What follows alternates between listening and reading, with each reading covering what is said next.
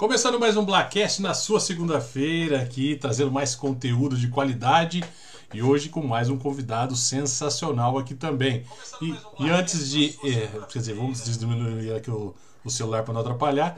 Antes de iniciar, vamos só lembrar nosso e-mail, bla.podcast126.gmail.com.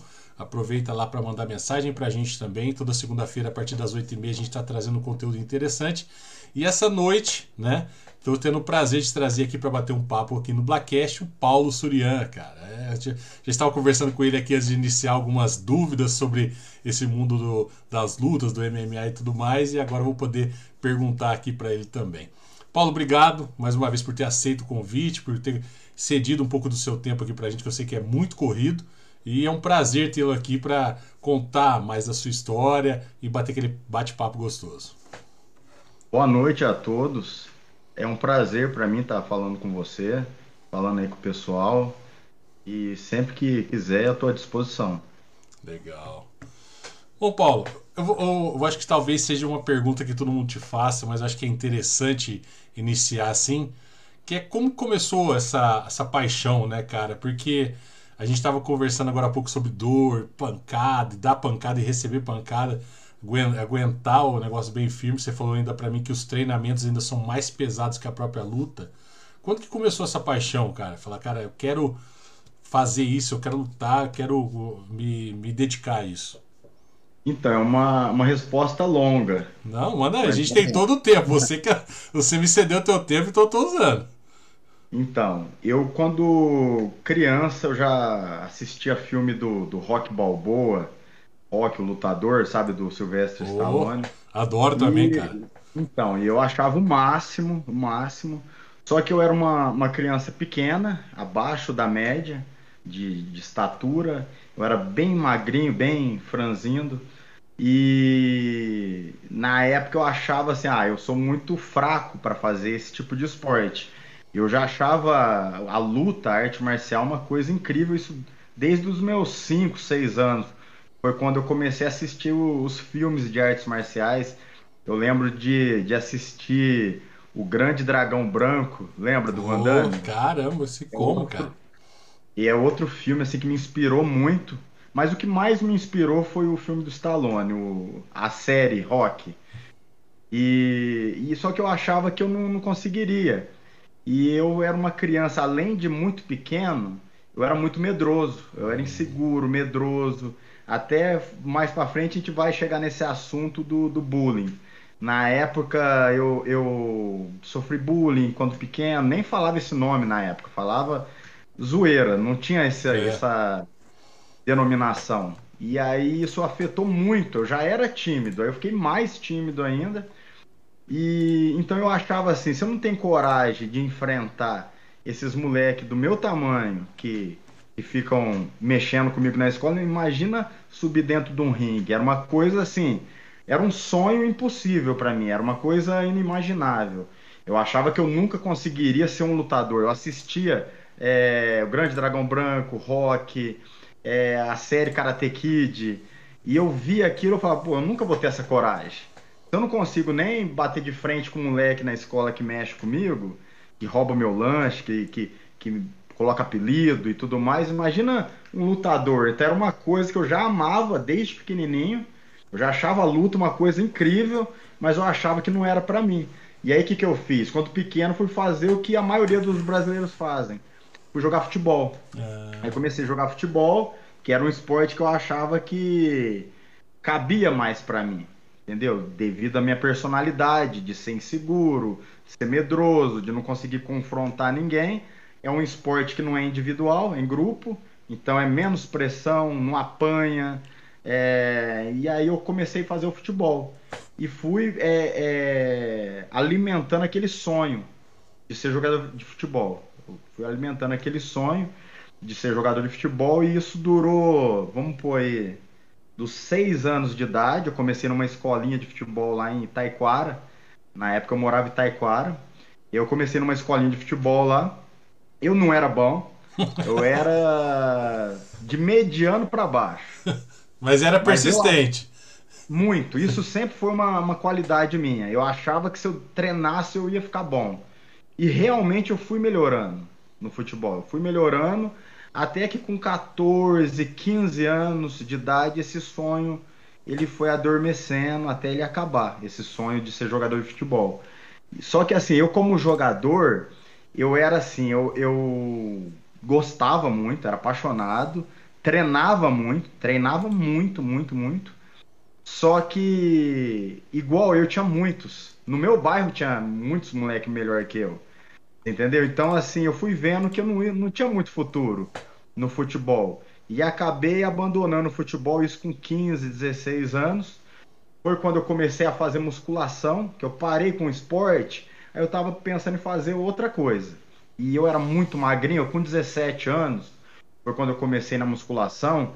Eu pesava 46, 47 Caramba, quilos. Cara. Eu tinha o peso de uma criança, eu era muito magro. É, 10 anos também correndo no campo de futebol, te manteve então, magro mas... também, né? Então, mas tinha outras crianças que já eram encorpadas. E eu era ah, muito entendi. magro, muito fraquinho. E, e, não, eu não comia bem, assim, eu não era uma, uma criança que me alimentava bem, sabe? Assim, eu ficava no videogame ou jogando bola ou no videogame. Eu jogando bola ou no videogame não me alimentava. E, então eu era muito fraquinho. E aí eu falei, ah, vou começar a fazer musculação para ver se eu dou uma encorpada. E aí eu comecei a fazer. E o meu corpo come, começou a responder muito bem ao estímulo. E eu comecei a ver que eu tinha uma genética boa. Eu achava que eu não tinha. E eu comecei a ver que eu tinha uma genética boa. Que eu não tinha feito até então era uma alimentação adequada, um treinamento é, específico para aquilo. Eu comecei a ganhar massa muscular com certa facilidade. E quando eu comecei a dar aquela encorpada, o que, que eu pensei? Nossa, agora eu tô mais forte, vou começar a fazer luta. Foi quando eu falei, não, vou começar a treinar. Na época eu tinha acabado de me mudar aqui para São José. Eu morava em Taquara, de Taquara eu fui para Tapiratiba e de Tapiratiba eu vim para cá. E aí eu peguei e conversei com um amigo meu, chama Danilo, Danilo Faria. Eu conversei com ele, falou: "Onde tem uma academia de luta aqui?" Aí ele falou que tinha uma na Vila Brasil, chamava Chacal, academia. E aí eu fui treinar lá. Fui lá treinar e comecei a fazer ali a, os treinos de boxe na época. Só que assim, o pessoal não era especialista em boxe. Na verdade, eles não eram especialistas em nada. Era uma academia, assim, foi muito boa para eu pegar gosto pelo esporte, gosto por, por aquele. o ambiente de uma academia de luta, que é um ambiente diferente de tudo. A academia de luta é diferente de uma academia de musculação, ela é diferente de uma escolinha de futebol, é um ambiente diferente. E eu, e eu comecei a pegar gosto. Então, assim, essa academia onde eu treinei chamava Chacal. E aqui na Vila Brasil. Essa academia foi muito importante na minha vida para eu pegar gosto pelo esporte. Aprender, aprendi praticamente nada. Era uma academia assim, o pessoal não, não sabia o que estava fazendo. Entendeu? O pessoal não, não era realmente profissional naquilo. E eu tava fazendo boxe ali, fiz um ano e meio. Foi ali que eu peguei gosto pela coisa. Ali eu peguei muito gosto. E ali, dali para frente, isso só foi aumentando. Essa paixão pela, pelo esporte só foi aumentando. A cada dia que passava, eu tinha mais certeza que aquilo ali era o que eu ia fazer pela minha vida toda. Que legal, hein, cara? Eu acho que é legal, eu acho que a diferença disso é, é, juntando a tua história que você falou, são filmes que eu também acompanho e gostam demais. Eu acho que, quer ver, lá no inconsciente fica uma lição muito grande, né? Você falou de, da, do rock, Grande Dragão, Dragão Branco. Para quem gosta desses filmes e assistiu várias vezes, que nem a gente, sabe que o ponto, é, o foco desse filme é mostrar que você não deve desistir nunca. Isso é fato. Que nem quando você contou, tipo assim, ah, tinha os meninos que me. Sabe, aquele esquema do do, do seu adversário ser maior, ser mais forte, mas isso não deixar você a ponto de falar, vou desistir, não falar, eu acho que é agora que eu vou em cima. Então eu acho que é muito legal esses contrapontos, porque às vezes o pessoal pega algum. É, claro que é tudo, tudo são fases, né? Eu, quantos anos você está hoje, Paulo? 37. 37. Então a gente é praticamente ali da mesma fase de filmes e sessão da tarde e tudo mais, que eu vou fazer 40 no mês que vem. Então, tipo assim. Quando, esses... a sessão da tarde, quando a sessão da tarde passava filme bom, né? Exatamente, que necessitou Karate Kid. Então, tipo, tudo é, tem a ver com superação, cara. Tudo. Todo o, o se você for pegar os filmes que você assistiu, é, é, é praticamente a sua história. Tipo franzino, não sei aí vou precisar procurar me defender, vou precisar procurar me, me aprimorar para depois ser, né, chegar ao ponto que você realmente queria chegar. Eu acho que é muito legal isso, porque quando a, a vida acaba imitando a arte, né, cara? E, e, eu ouvindo aqui você falar sobre isso, eu comecei a pensar, falei, cara, olha que, que como que é, né? Engraçado. A gente às vezes se inspira num filme, num personagem, e tem alguém na tua cidade ali que, que, que passou pela mesma, entre aspas, provação para chegar onde chegou. Sim. Olha que legal que é isso. Ó, você pega o, o filme, a série do rock, foi um filme que, assim, ganhou Oscar, foi o primeiro filme de arte marcial, não é bem arte marcial, o boxe, mas assim, de luta, uhum. vamos dizer assim, porque o boxe não é uma arte marcial, uma coisa que o povo confunde é isso, o boxe ele é, é considerado um esporte, não uma arte marcial. E mas é uma luta. Uhum. E foi o primeiro filme de luta a ganhar Oscar. Foi é. o primeiro, aquele primeiro rock. Exatamente. E foi um filme barato na época, super barato. É uma história super interessante, a história do Stallone, de como ele é. escreveu o roteiro e tudo mais. Passando fome, ele, Sim, ele que queria estrelar o, o, próprio filme, falou, cara, não. Vendeu o cachorro, Exato. depois ele comprar de volta o cachorro. Olha só, né, cara? Ele vendeu por 30 dólares, depois para comprar, comprou por 250, então, uma coisa assim. É, isso lá no final dos anos 70 era dinheiro pra caramba, cara. Sim, e esse filme do rock, essa série, inspirou muito o lutador, muito, muito. Tanto que foi um, uma série de filmes que foi homenageada pela Organização Mundial de Boxe. O Stallone ganhou um cinturão. Olha que coisa, uma coisa que nunca tinha acontecido até então.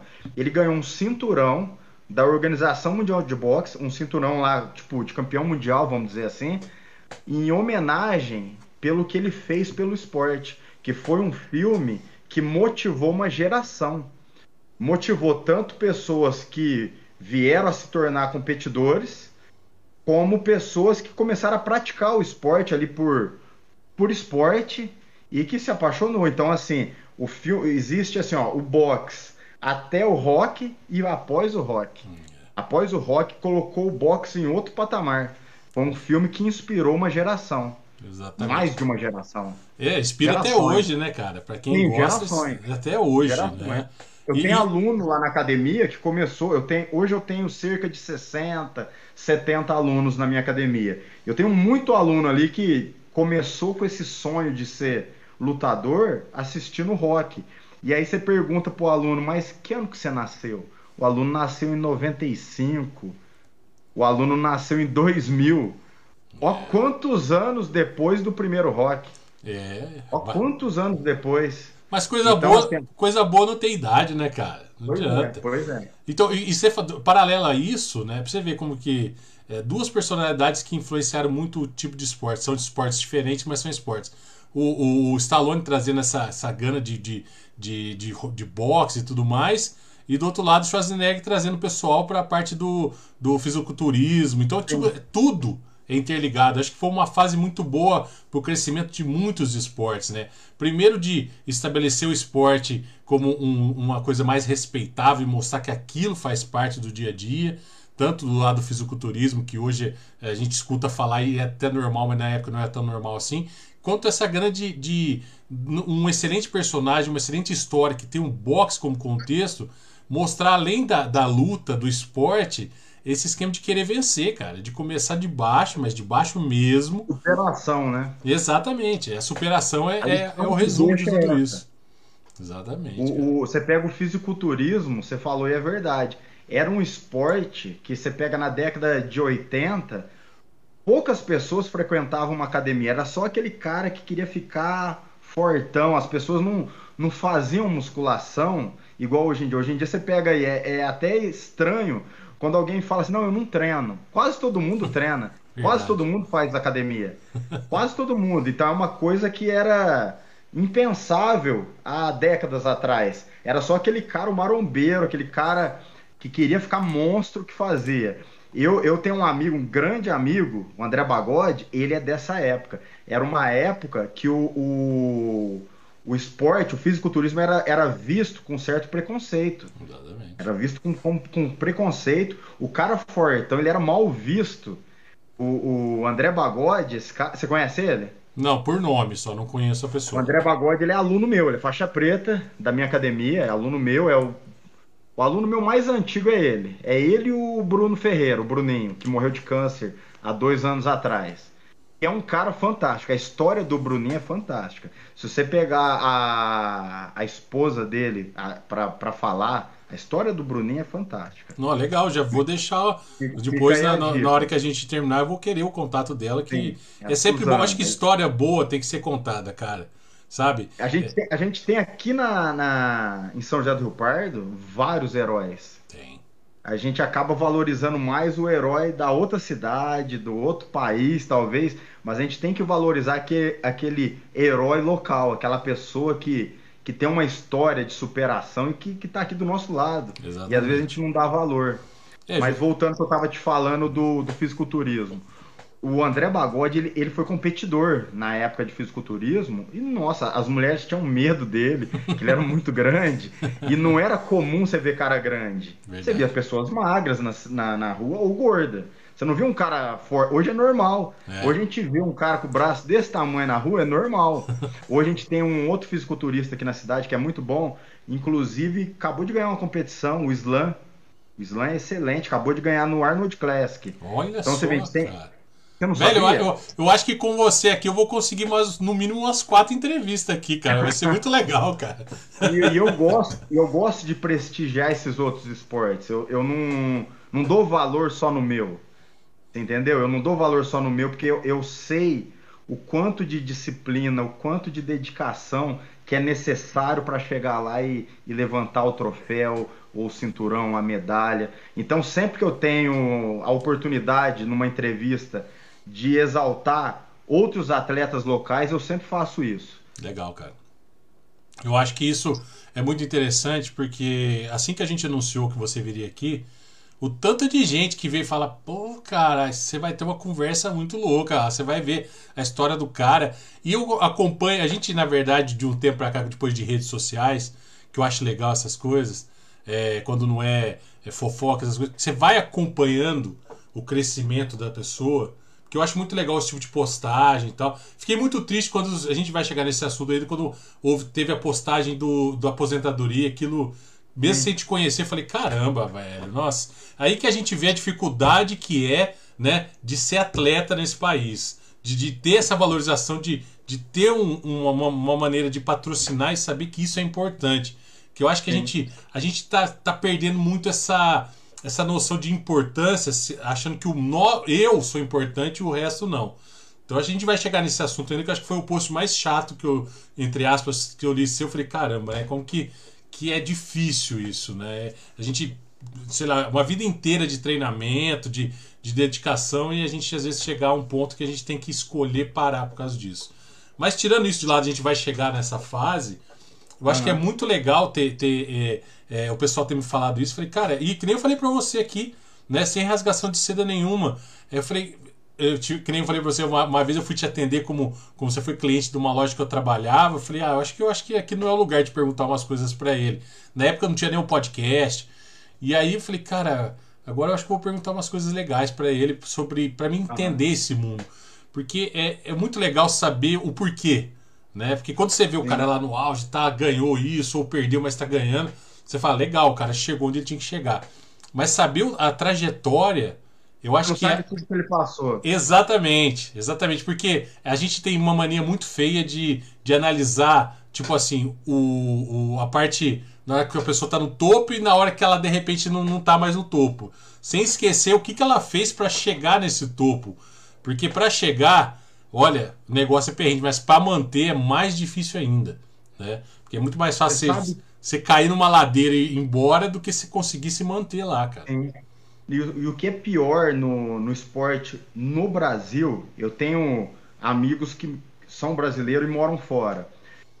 Em outros países, o esportista ele é admirado, ele é valorizado, independente se ele está no auge ou se ele está num momento ruim, perdendo.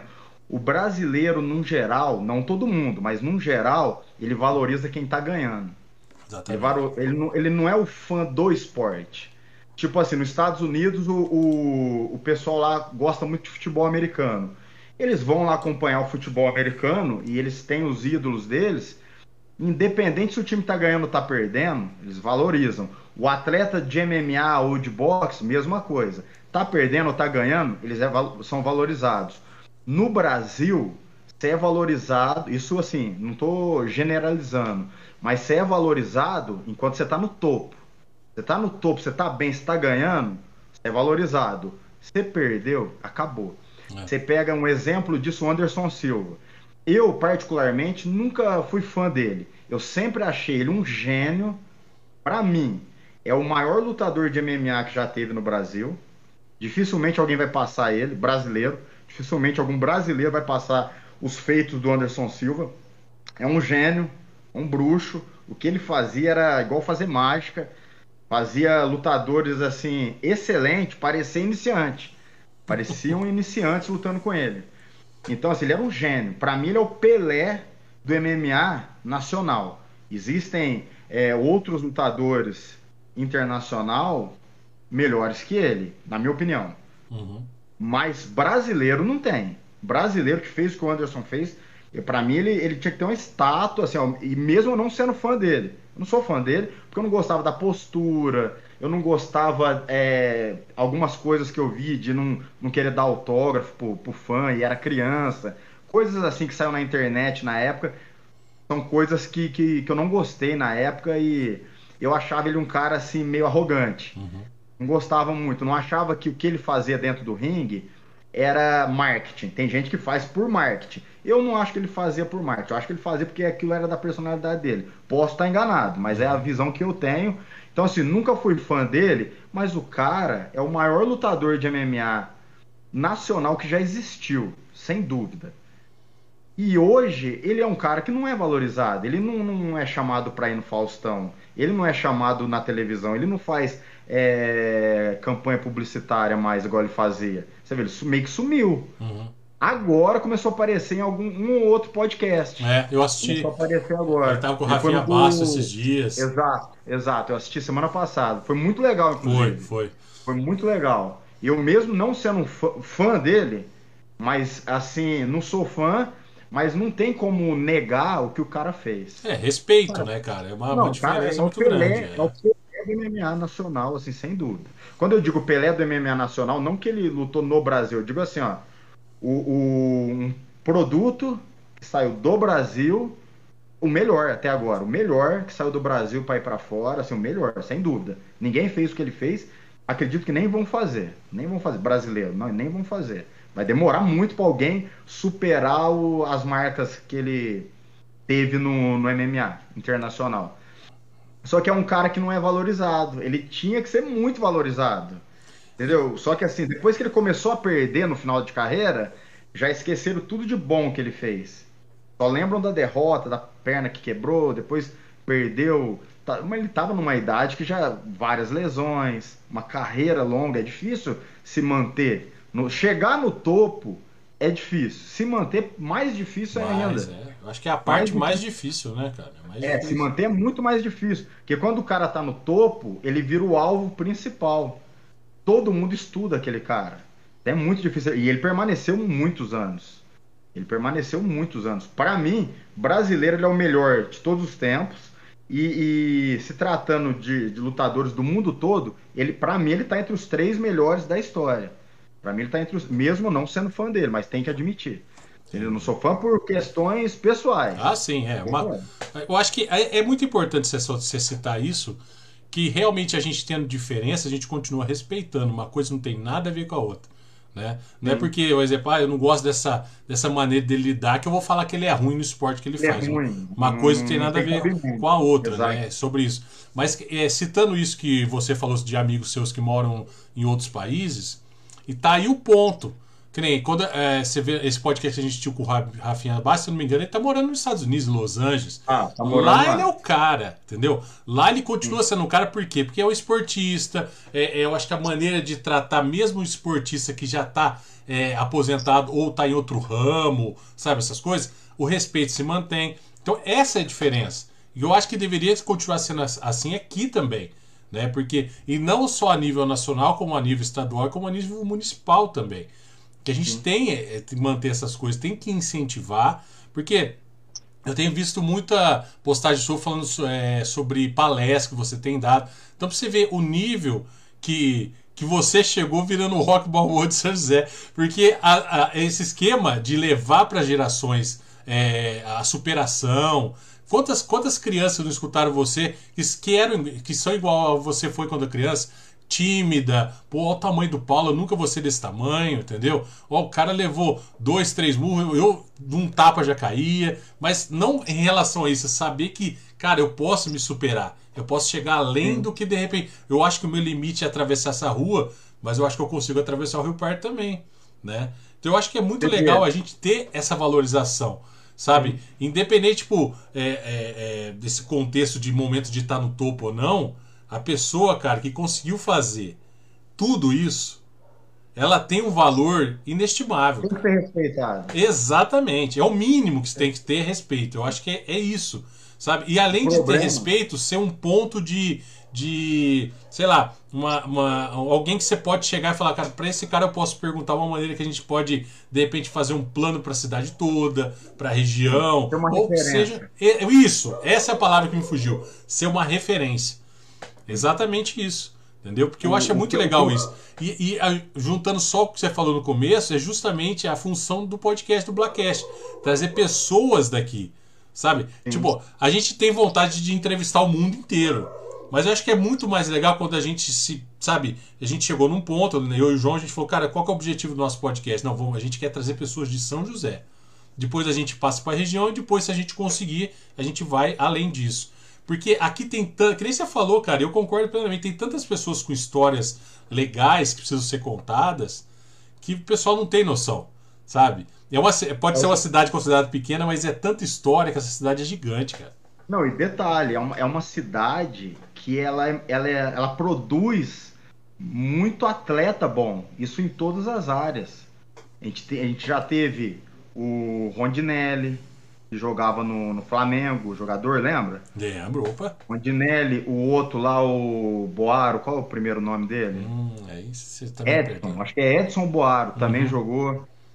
É, aí agora, tem essa turma agora da, das artes marciais. Eu já, já fiz vários atletas. O Bruninho era aluno meu, lutou nos Estados Unidos duas vezes. Mas... O Bruninho que eu te falei. Uhum. Lutou duas vezes nos Estados Unidos. O Bruninho, em 17 anos que eu tô no, no esporte, ele foi o atleta que eu tive com mais perseverança, com mais determinação de não desistir por nada. As últimas lutas do Bruninho, ele fez estando com câncer.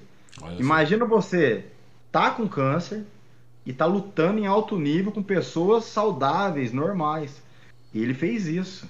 É, é uma coisa assim, é muito difícil. O Mas... feito dele ele, ele. Então, assim, a gente teve vários até. Teve o Bruninho. É, eu já, já formei muito assim, campeão é, no amador, mas no boxe, no MMA. Ele foi no profissional. Ele no profissional foi assim, disparado o melhor atleta de MMA que eu tive até hoje. Eu comecei a dar aula para ele, ele tinha 16, 17 anos. Era igual eu, magrelinho, pesava 40 e poucos quilos com um puta uma mão fortão, uma cabeça forte, a arte marcial e, e os ensinamentos das, das artes marciais ajudaram ele durante essa luta contra o câncer. Ele estava vencendo essa luta durante, se eu não me engano, cinco ou seis anos. Foi uma luta ali. E ele ali conseguindo, conseguiu com câncer vencer várias lutas. Foi campeão de boxe, foi campeão de jiu-jitsu, ganhou luta de MMA estando com câncer estando ali em tratamento. É uma coisa assim. Imagina uma pessoa com câncer, a pior doença que existe, e lutando em alto nível. Conseguiu duas lutas no, nos Estados Unidos. Então, assim, o, a gente tem aqui na, na cidade um produto interno muito forte no esporte. Igual eu falei, o André Bagode, que eu falei foi um fisiculturista no, no passado, foi um ótimo fisiculturista, isso década de 80, do começo da década de 90. Hoje tem o Slam. Tem, tem, tem uma moça aqui na cidade, não lembro o nome dela, tam, também está competindo na, no, no, fisiculturismo. É, então, assim, é, a gente tem que dar valor no, nesses atletas locais. Tem, Com certeza. Eu acho que é muito importante você estava falando, quando você estava citando o exemplo do Bruninho, é um, a coisa do. É, eu não vou. Você me corrige os termos aí no meio do caminho, mas quando você entra numa arte marcial, é, eu tive esse prazer de, de fazer defesa pessoal por, sei lá, um ano e meio mais ou menos. E eu acho que a tua cabeça realmente muda. Eu lembro que o meu sensei falava que um lutador, assim, um, um, um, quem pratica uma arte marcial é o primeiro cara a não querer procurar problema nenhum. Ele, o é problema está acontecendo na tua esquerda, cara, pega a tua direita e vai embora, entendeu? Então eu acho que esse, o foco, né? Esse foco centrado, sabendo o que você quer e a hora certa de usar aquilo, é muito importante. Faz parte do. Da, no, quando você está no treinamento, quando você está na luta, mas principalmente na sua vida no contexto geral. Então isso que, que é a disciplina, que hoje é, é dificílimo, cara. Sabe? É, é esse negócio de celular e toda hora você tá disperso. Para você se treinar em qualquer coisa, principalmente em luta, fazer um bom treinamento, cara, tua cabeça tem que estar tá ali, ó. Ah, vou tirar uma hora para minha cabeça ficar olhando pro saco de pancada. É difícil. Tem gente que Por não exemplo, vai conseguir nunca isso, cara. Então, aí que tá. Eu, eu vejo arte marcial, luta no geral, igual eu tava te falando naquela hora, o wrestling, a luta olímpica e o boxe não são considerados arte marcial, considerado esporte, mas é uma luta. Uhum. Eu penso que o esporte de combate, no geral, para mim, na minha opinião, ele é o esporte mais completo que tem na formação da personalidade, do caráter da pessoa. Mais do que os outros esportes. Eu valorizo todos os esportes. Mas nada se compara à transformação que os esportes de combate faz traz para a pessoa. Por quê? Porque é um esporte individual que você lida com medo, você lida com, com ansiedade, com a insegurança, diferente de jogar bola. Por exemplo, você vai jogar um futebol, você vai jogar um vôlei, você vai jogar um basquete, qualquer pessoa, por mais insegura que ela seja, ela consegue. Porque ela não vai apanhar.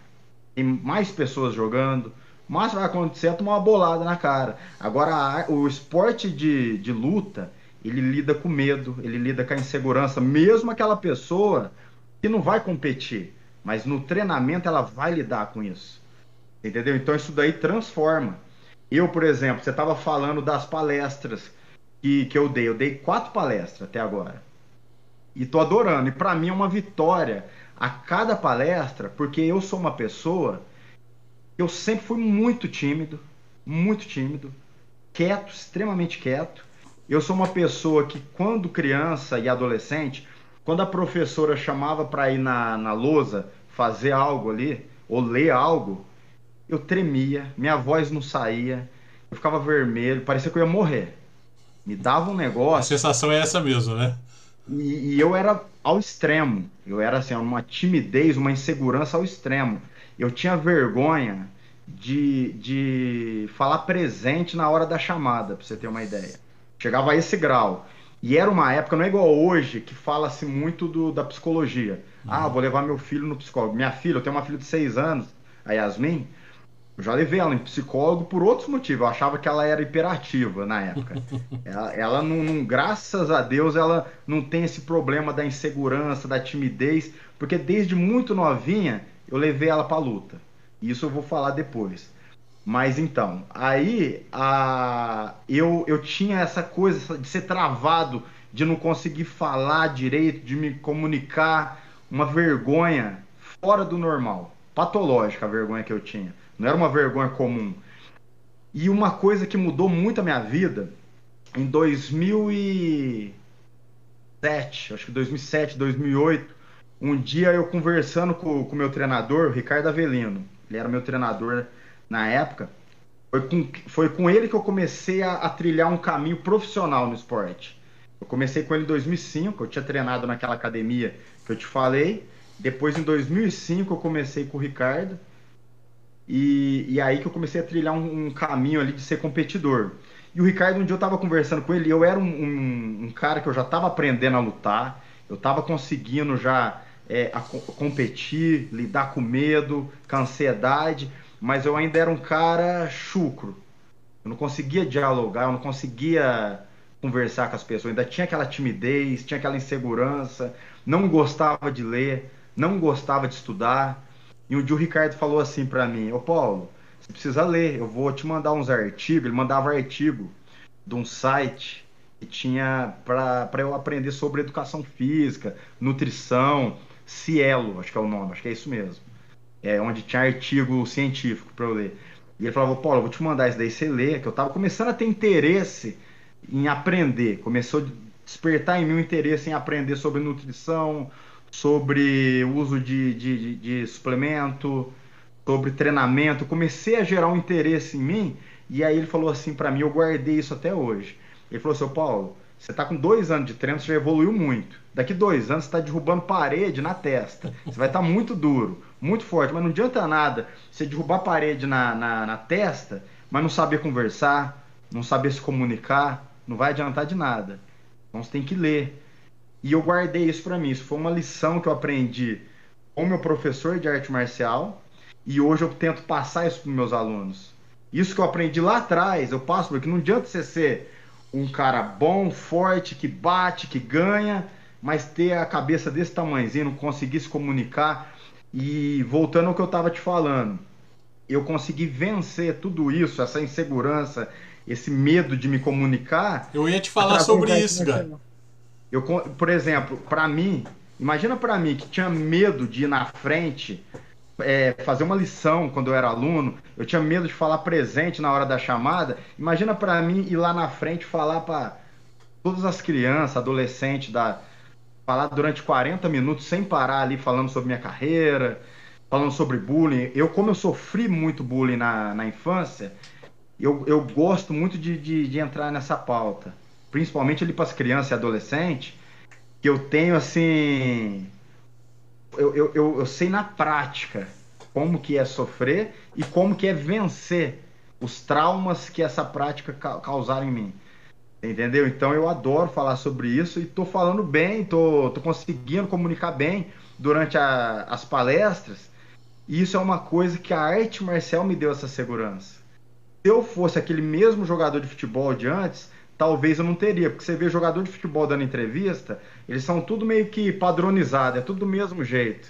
Antigamente ainda você tinha um jogador com mais personalidade. Você tinha Ronaldo, Romário, Renato Gaúcho, essa galera. Mas hoje é todo mundo falando igual o Neymar, falando daquele mesmo jeito no, falando tudo padronizado. Uhum. É, um, é, um, uhum. saco você ver as entrevistas dos Parece jogadores. Todo mundo é igual, todo mundo é igual. Exatamente, não tem personalidade. É uma coisa que, que a arte marcial já não. A arte marcial, ela te dá segurança, ela faz com que você consiga usar os ensinamentos que você tem no tatame para trazer para a vida, para você ter uma, uma tranquilidade, uma calma para conseguir fazer um raciocínio e passar esse raciocínio adiante. É uma coisa que a arte marcial passa isso. Em outros esportes você acaba não aprendendo isso. Só que aí que tá, você tem que ter um bom treinador, ou se você não tem um bom treinador, ser meio que autodidata, você uhum. conseguir absorver aquilo que a arte marcial quer te ensinar. Às vezes o teu professor não passa isso, mas os ensinamentos da luta, se você tiver uma uma boa sensibilidade, você vai trazer aquilo para a vida. Foi o que aconteceu comigo. Igual eu estava falando do meu treinador.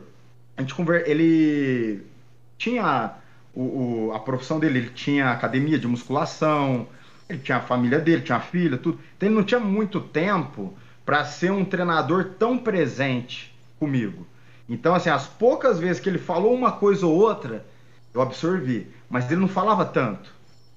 É, esse tipo de ensinamento sobre a arte marcial. Só que assim, tudo isso que, que eu vivi com ele, eu tentei não cometer os erros que ele cometeu como treinador, que nem era erro por querer que ele tinha, era porque a vida dele era corrida. Então, só as oportunidades que ele me deu na época, para mim, eu já sou grato e você eternamente grato a ele. Mas eu tento não cometer esses erros.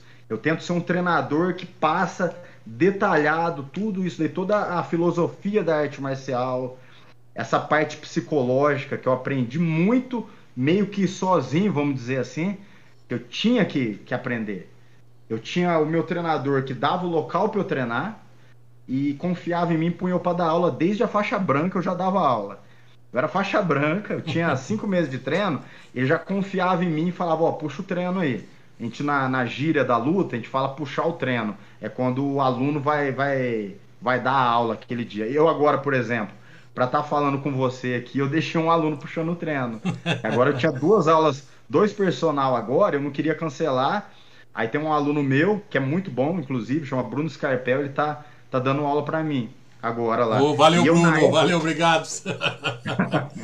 e eu, ele sempre quebra, quebra galho para mim. E ele, e o que eu tava te falando, eu tento passar toda essa parte psicológica da luta para ensinar o aluno a vencer esses obstáculos da vida. Então, o que eu queria ter como treinador, que eu idealizava, sabe o Mickey do, do Mickey, do filme Rock, o hum, velhinho lá? Sei, sei. Eu tinha como um modelo de treinador na minha cabeça aquele cara.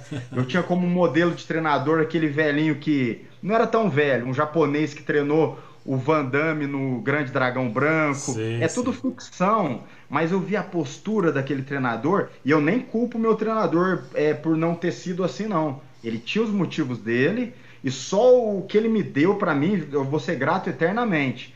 Só que eu pega, peguei tudo disso daí, dessa ficção. Do, eu gosto muito de cinema. Yeah. Eu peguei tudo do cinema, assim, pra falar, não, eu tenho que ser um treinador. Assim, eu peguei da realidade e do cinema e algumas coisas mais assim intuitivas que saiu de mim para ser um treinador o mais completo possível, para passar a essência das artes marciais. E a essência das artes marciais não é a transformação física, não é a transformação de transformar um, um, um cara numa parede, num cara que, que aguenta tudo. É transformar um, um ser humano num ser humano mais forte, um ser humano mais resiliente, um ser humano que supera as adversidades. Ser um campeão na vida. Estão precisando bastante disso, hein, cara? Estão precisando dessa e a, base. E a arte forte. marcial, a arte marcial para isso, ela é fantástica. Se você tiver um bom treinador que vai passar isso, é fantástico. E eu vivo isso no meu dia a dia. Eu, de um, de um menino inseguro, tímido, hoje eu consigo entrar e sair em qualquer lugar, conversar com qualquer pessoa. E eu não tenho estudo. Eu não tenho estudo. Eu estudei muito pouco. Cara, é, é, é legal você falar sobre isso, né? E às vezes a gente escuta muita gente falar, ah, mas o cara não tem estudo tal. Mas eu acho que isso. Não, a gente sabe que é importante, não estão aqui desmerecendo nada. Mas eu acho que isso vai muito da pessoa, da, da maneira de aproveitar o pouco, fazer dele muito.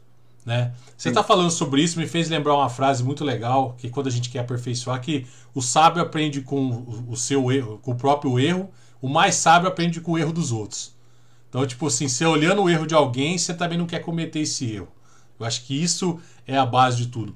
E a arte marcial realmente é, é, quando a gente fala disso, que é, a gente fala arte marcial, o pessoal já lembra daquelas filas e movimento e tudo mais, mas a conversa, a maneira das coisas acontecerem ali é tão tão gostosa, tão natural de deixar esse esquema de pensar, refletir, Sim. né? E, e, ser crítico também em muitas coisas, te, te modifica assim completamente, cara, sabe? Fisicamente, é, de postura, mas a tua cabeça também, sei lá, você ganha uma vitalidade assim até superior ao que o seu corpo tá ganhando. Isso aí é fato, cara. E, e mesmo que você pare de fazer, aquilo já está impregnado de você, então o seu olhar já é muito diferente. Sabe? Seu, seu olhar crítico em saber como as coisas funcionam já, já é diferente. Já perdeu um pouquinho daquela ferrugem de, de achar que o certo só é, é só ir para frente. Mas como você o, fala bastante. Acho... pode falar. Vai lá. O que eu acho legal da arte marcial, eu vivi isso nesses 17 anos dando aula. Que como eu te falei, com 5 meses de treino, eu já comecei a dar aula. E o que, que eu vivi nesses 17 anos? Eu vi chegar aluno na minha academia e era brigão de rua, era esse, aquele menino valente, que bate em todo mundo na rua. Eu já vi aluno assim chegar para treinar, e eu já vi aquele que é igual eu fui. Eu já vi aquele que era inseguro, medroso. Então, o que, que a arte marcial faz? Ela não vai deixar aquele que é valente pior, mais agressivo, mais. Ela vai deixar ele mais calmo. Aquele que é brigão de rua, que, que bate nos outros na rua, quando ele entra na arte marcial, tendo, tendo uma boa academia, um bom professor, ele vai entrar e, e, a arte marcial ela vai moldar ele. Eu vi isso acontecer na minha academia. Vai moldar e vai, e vai canalizar toda essa agressividade dele pro esporte. E na rua, ele vai se tornar um cara mais calmo, mais tolerante, porque ele não vai precisar provar nada para ninguém na rua. Entendeu? Que ele sabe que ele é capaz. Então aí o cara se torna alguém mais calmo, que releva mais coisas. Não é ser trouxa, mas tem muitos momentos, a maioria dos momentos, você pode evitar uma confusão. A maioria Com dos certeza. momentos. Entendeu? A maioria.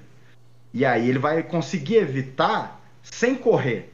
Ele vai evitar tendo atitude. Uma atitude firme, mas sem precisar bater. Só dele olhar para o cara, passar a confiança que ele tem em si, num argumento, olhando pro cara, o cara já, opa, e não vai precisar brigar. Eu faço luta há 17 anos, eu nunca precisei brigar. Eu já tive momentos que eu precisei ser mais duro com alguém no, no diálogo e nem precisou de eu usar nada do que eu sei. O cara já, opa, entendi, desculpa. E vazou. E, e aquele menino mais medroso, esse a arte marcial vai dar coragem para ele. E não é coragem de brigar, é coragem de saber que se precisar, ele sabe se defender. Então, só o fato dele saber se defender, essa segurança que, que a luta dá, já vai fazer ele ter uma atitude mais firme perante as situações. E vai fazer com que nem precise acontecer uma troca de golpe, uma briga. Então, isso que é o legal do, da luta, do esporte de combate. Ele faz o medroso ficar mais corajoso e o brigão ficar mais calmo. Então, eu acredito que o esporte de luta ele molda, ele, ele equilibra. Vira uma balança, né? Exato. É, equilibra, faz a pessoa se tornar alguém mais forte, mais equilibrado.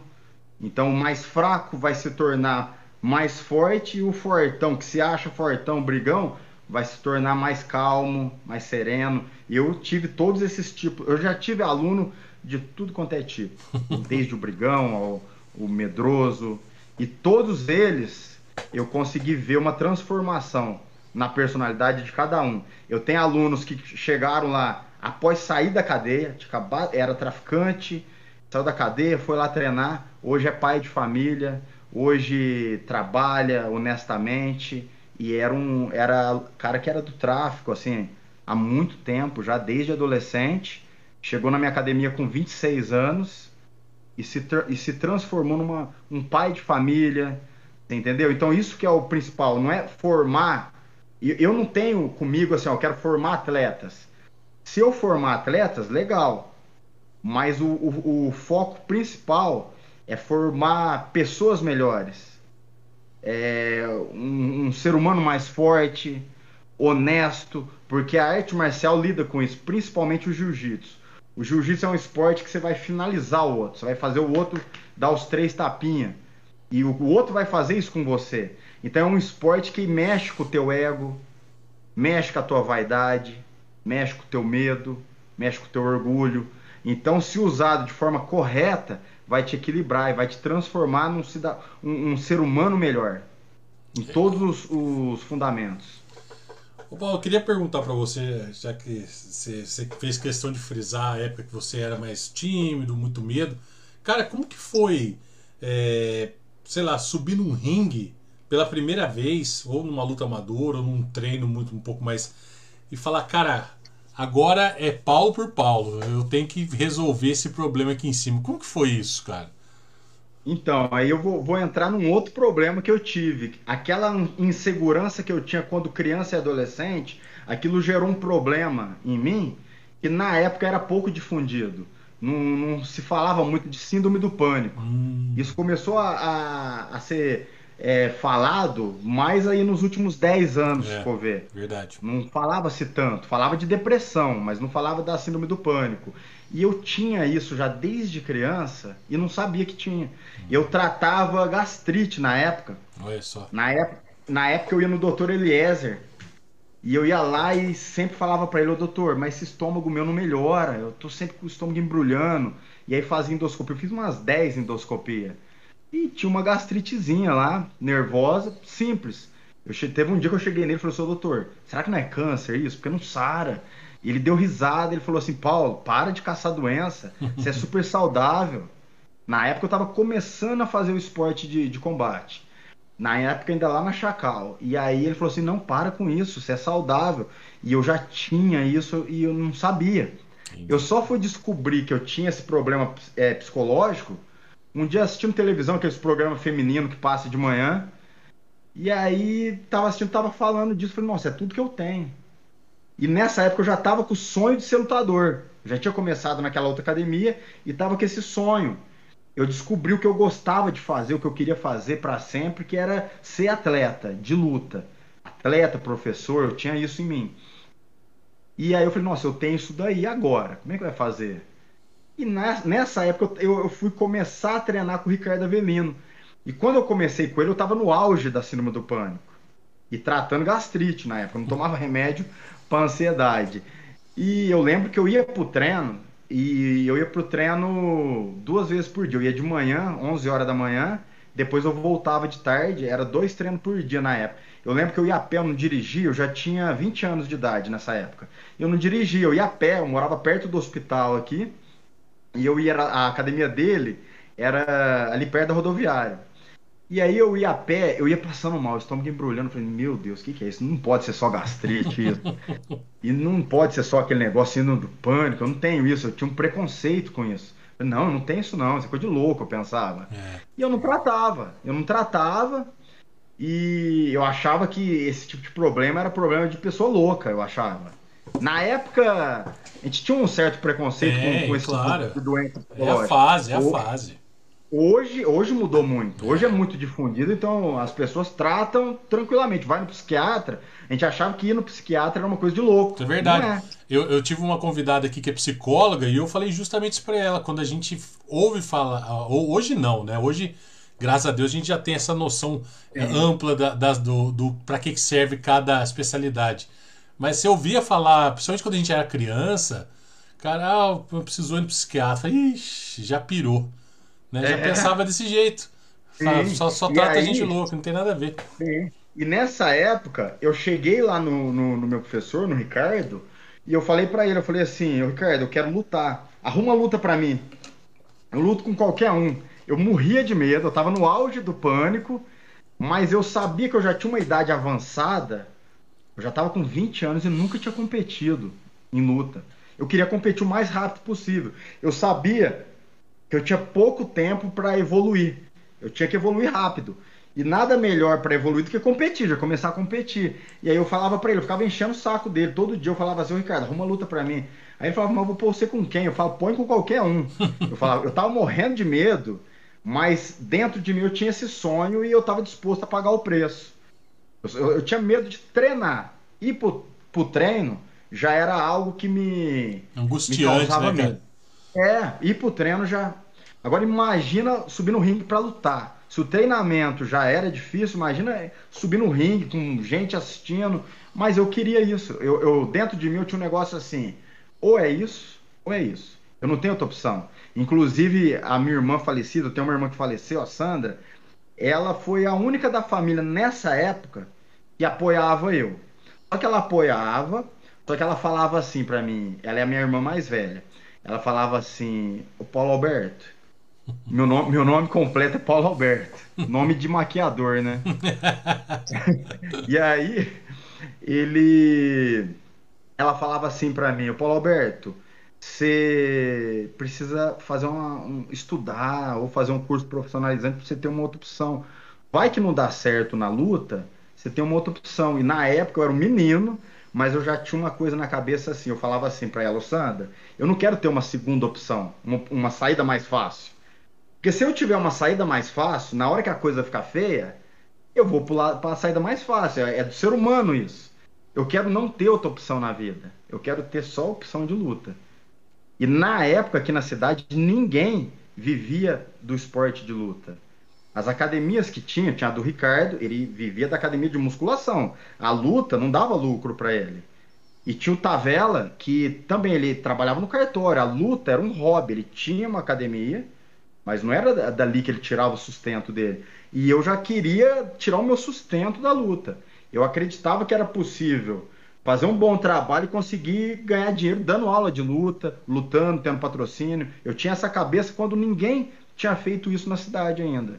E eu falava para ela, eu falava, Sandra, eu não quero ter outra opção. Eu não quero ter outra saída.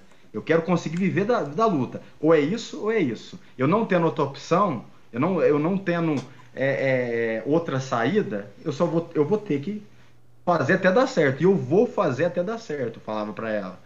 E aí nessa época eu comecei a competir é, é, com um mês de treino. Com um mês de treino, meu treinador, ele via eu enchendo o saco dele sempre. Ele falou assim: Ó, oh, vou marcar uma luta para você. Aí eu falei: Tá bom, pode marcar. Sendo do meu peso, eu falava assim pra ele: Sendo do meu peso, eu enfrento qualquer um no mundo. Eu falava isso da boca para fora, porque por dentro eu tava morrendo de medo. Mas eu sabia que não tinha saída, eu tinha que fazer isso. Não tinha atalhos. Você é, imagina que isso, é, acho que foi a sua maior defesa, não? Eu acho que o problema psicológico que eu tinha, o problema do bullying que eu sofri na infância, ajudou eu ser o atleta que eu sou hoje. E ajudou eu, eu não desistir. Eu não desisti, ajudou e, muito. Então, mas eu imagino que por você contando isso, falar, cara, eu preciso de uma luta tal. Eu acho que chega um ponto que, que eu acho que você precisava, assim, você me corrija se eu estiver errado. O cara falou, ó, eu acho que esse, a partir desse ponto, eu entendo que é isso que realmente vai dar certo para mim. Porque, tipo assim, treinar, pô, legal, é necessário, é, é 99% das coisas acontecer. Mas eu acho que como você tinha esse problema, essa síndrome do pânico, a gente pode falar assim, esse esquema de não conseguir conversar com ninguém, talvez alguma coisa lá dentro falava, Paulo, pede uma luta, cara. Na hora que você estiver lá dentro, ganhando ou perdendo, você vai ter a certeza de que aqui para frente as coisas vão mudar. Eu imagino que foi mais ou menos assim, não foi não? Sim, sim, eu, eu, eu, e eu pensava assim, eu quero, eu quero ver o que, que esses lutadores sentem quando estão lá dentro do ringue. Eu quero ver o que, que é esse sentimento de estar tá ali numa troca de porrada frenética e, e, lidando com medo, com ansiedade. Eu quero. Eu sabia que eu ia passar muito mal. Que eu, já, eu passava mal para acordar. Pra... Quem tem síndrome do pânico sofre para sair da cama. Imagina alguém que sofre para sair da cama para encarar o dia, ter que encarar um adversário mais experiente, porque na época o meu treinador marcou um cara que, que veio a ser meu, meu amigo. Hoje o cara é amigão meu, chama Danilo Petrucci, e frequenta minha academia, vem treinar aqui, ele é professor também, é faixa preta. Na época marcou com ele, ele lutar comigo, ele era um aluno mais antigo do, do meu professor, e ele marcou uma luta com esse cara, na academia desse cara, lá em Divinolândia. O cara já tinha lutado Vale Tudo na época. Na época a regra era Vale Tudo, não uhum. era MMA. MMA se tornou depois. E aí marcou com esse cara e eu topei. O meu treinador achou que eu não ia topar. É difícil um cara que acabou de chegar na academia, um mês de treino, aceitar uma luta de vale tudo. Hoje é difícil. Hoje é difícil. É difícil você pegar um cara que aceita com um ano de treino. Eu com um mês eu aceitei. Morrendo de medo, apavorado. Mas eu não queria deixar isso transparecer. Eu não demonstrava o medo. Eu ficava ali dentro de mim. Só que eu falava, eu tenho que passar por isso. E aí eu fui e perdi nessa primeira luta. Não tinha como ganhar. O cara já era faixa preta de judô, azul de jiu-jitsu, já tinha lutado vale tudo e eu eu era um cara que estava ali com um mês de treino, porque o treino que eu fiz na outra academia, como eu falei, serviu para pegar amor no esporte, não para aprender a me defender nem a lutar. O treinamento que foi feito nessa outra academia. O pessoal não era profissional nessa outra academia, era tudo amador. E aí eu perdi essa luta, mas eu consegui durar bastante. A luta deu, durou uns oito minutos. Até o cara conseguir me dominar no chão e me bater. Até o Ricardo parar a luta, que eu já tava bem machucado. Mas só o fato de eu durar oito minutos com um cara que era muito mais experiente que eu, daí para mim foi excelente. Eu chorei depois da luta. Na, na vinda no carro, eu, eu e o Ricardo, eu lembro que eu vim chorando. Aí ele ria, mas com dó de mim. Aí ele, uma hora ele bateu na minha perna assim e falou assim: Ô Paulo, você é um cara que você precisa aprender a lutar. Você não sabe lutar ainda. Mas você tem uma coisa dentro de você que não é treinável. É uma coisa que é de você. Você tem um espírito de lutador. Isso daí para mim foi é, determinante para eu continuar minha carreira. Porque eu tava muito triste de ter perdido. Eu acho para mim era o fim do mundo. Foi uma luta caseira. Foi na academia do cara. Mas para mim aquilo lá era o teste. Eu não passei no teste. Mas na verdade eu passei. Eu tive a coragem que poucos tinham. Até eu, hoje. Para mim, para de... mim eu tenho isso. Você passou no teste e passou em primeiro lugar, cara. Pois é, e, e, até hoje, você marcar uma luta de MMA, é difícil achar quem quer lutar MMA. Às vezes você pega um cara e é faixa marrom de jiu-jitsu, é preto. Na época, tinha vários lutadores aqui na cidade que já eram graduados no jiu-jitsu e não lutavam MMA e não lutam até hoje. E eu, faixa branca, branca de tudo, iniciante, aceitei. Então o Ricardo falou isso daí para mim no, na época. Ele pegou e falou assim: ó, você tem espírito de lutador. Nessa hora eu já enxuguei as lágrimas, dei aquela puxada assim, falei: você acha mesmo? aí, aí ele falou assim: com certeza. Quantos caras aqui na cidade lutariam MMA? Você lutou. Vale tudo na época, eu não falava MMA. Uhum. E aí aquilo ali, aí eu comecei a treinar muito jiu-jitsu na época e já querendo lutar de novo. Aí no ano seguinte lutei vale tudo profissional. Num evento, e aí lutei com um cara lá de São Paulo muito bom. O cara tinha muita experiência já. Era, no que eu era razoavelmente bom, eu era faixa azul de jiu-jitsu, o cara era marrom na época. Ele já tava ali para pegar a faixa preta. E eu era a segunda faixa ainda da, da, da, modalidade. É onde eu poderia ganhar do cara, chama Marcos Babuino. Aí eu perdi pra esse cara. Então, assim, já foi minha. De... Na minha cabeça, no... já foi minha segunda derrota. Falei, nossa. Aí entrei em campeonato de judô, que meu treinador era, era professor de judô. Aí perdi também, porque no judô não tem graduação. Tem graduação, mas na competição, o branca luta com o preta, não tem uhum. divisão por faixa, só por peso. Aí peguei um preto, o preto já me jogou no comecinho. Então eu perdi minhas, vamos pôr, minhas quatro primeiras competição, foi só couro. Só perdi. Só que foi muito bom isso para mim. Que ali, ali você vê um verdadeiro campeão, um verdadeiro lutador na derrota, não na vitória. É, Porque certeza. na vitória, tudo é bom, todo mundo aplaude, todo mundo vai lá te dar parabéns. Na vitória é só oba-oba. Na derrota que você vê se é aquilo que você quer. Na derrota que você vê a força de vontade, a determinação do cara. Na derrota. O campeão, o lutador de verdade, ele é, ele é reconhecido na derrota, não na vitória. Na vitória é bom para todo mundo. Agora, na derrota que é difícil você pegar. E eu, todas as vezes que eu perdi, eu perdia, o meu treinador falava: Ó, oh, segunda-feira você descansa, não vai treinar não. Na segunda-feira eu tava lá para treinar. Com o olho desse tamanho, roxo, inchado, tudo, o nariz torto, meu nariz quebrou quando eu comecei a competir. E eu tava lá para treinar. Então, assim, isso daí foi muito importante para mim. Eu comecei perdendo e fui. E detalhe, eu lutava contra o adversário e eu lutava contra um problema que eu tinha, um problema de saúde. Eu tinha esse problema de síndrome do pânico que eu ainda não tratava. Levou anos para eu pegar e abrir a cabeça e ir lá tratar, tomar o um medicamento e tudo. E, e eu, eu conseguia enfrentar o medo, meu problema de saúde e o adversário e seguir lutando. E outra, perdia minha mãe, meu pai, meu irmão, na época eles falavam, larga a mão disso. Você não serve para isso, já perdeu, você já viu. Eles ainda meio que me zoavam ainda na época. Só que eu falava pra eles, não, eu vou ficar bom, eu vou ficar bom. Eu tinha essa determinação. Tinha, não, eu tenho, até hoje. Eu nunca tô satisfeito. Eu sempre quero fazer algo mais. Cara, que legal, velho. e, é, e quando.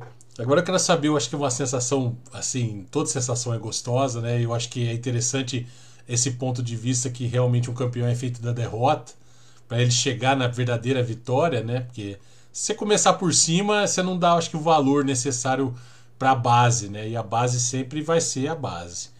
Agora conta para mim uma coisa, Paulo. O dia que você subiu no ringue, chegou lá, ou ringue, ou octógono, eu tô falando ringue só porque a gente tá falando de boxe, então vira tudo ringue para mim. Mas no tatame e tudo mais, e foi aquela a, a tua vitória mesmo, a tua consagração ali. Como que foi isso aí? E quando foi? Você fala, você fala a primeira vez que eu venci no Isso, isso, é. Foi a primeira vez que eu venci uma luta de, de MMA, que na época era Vale Tudo.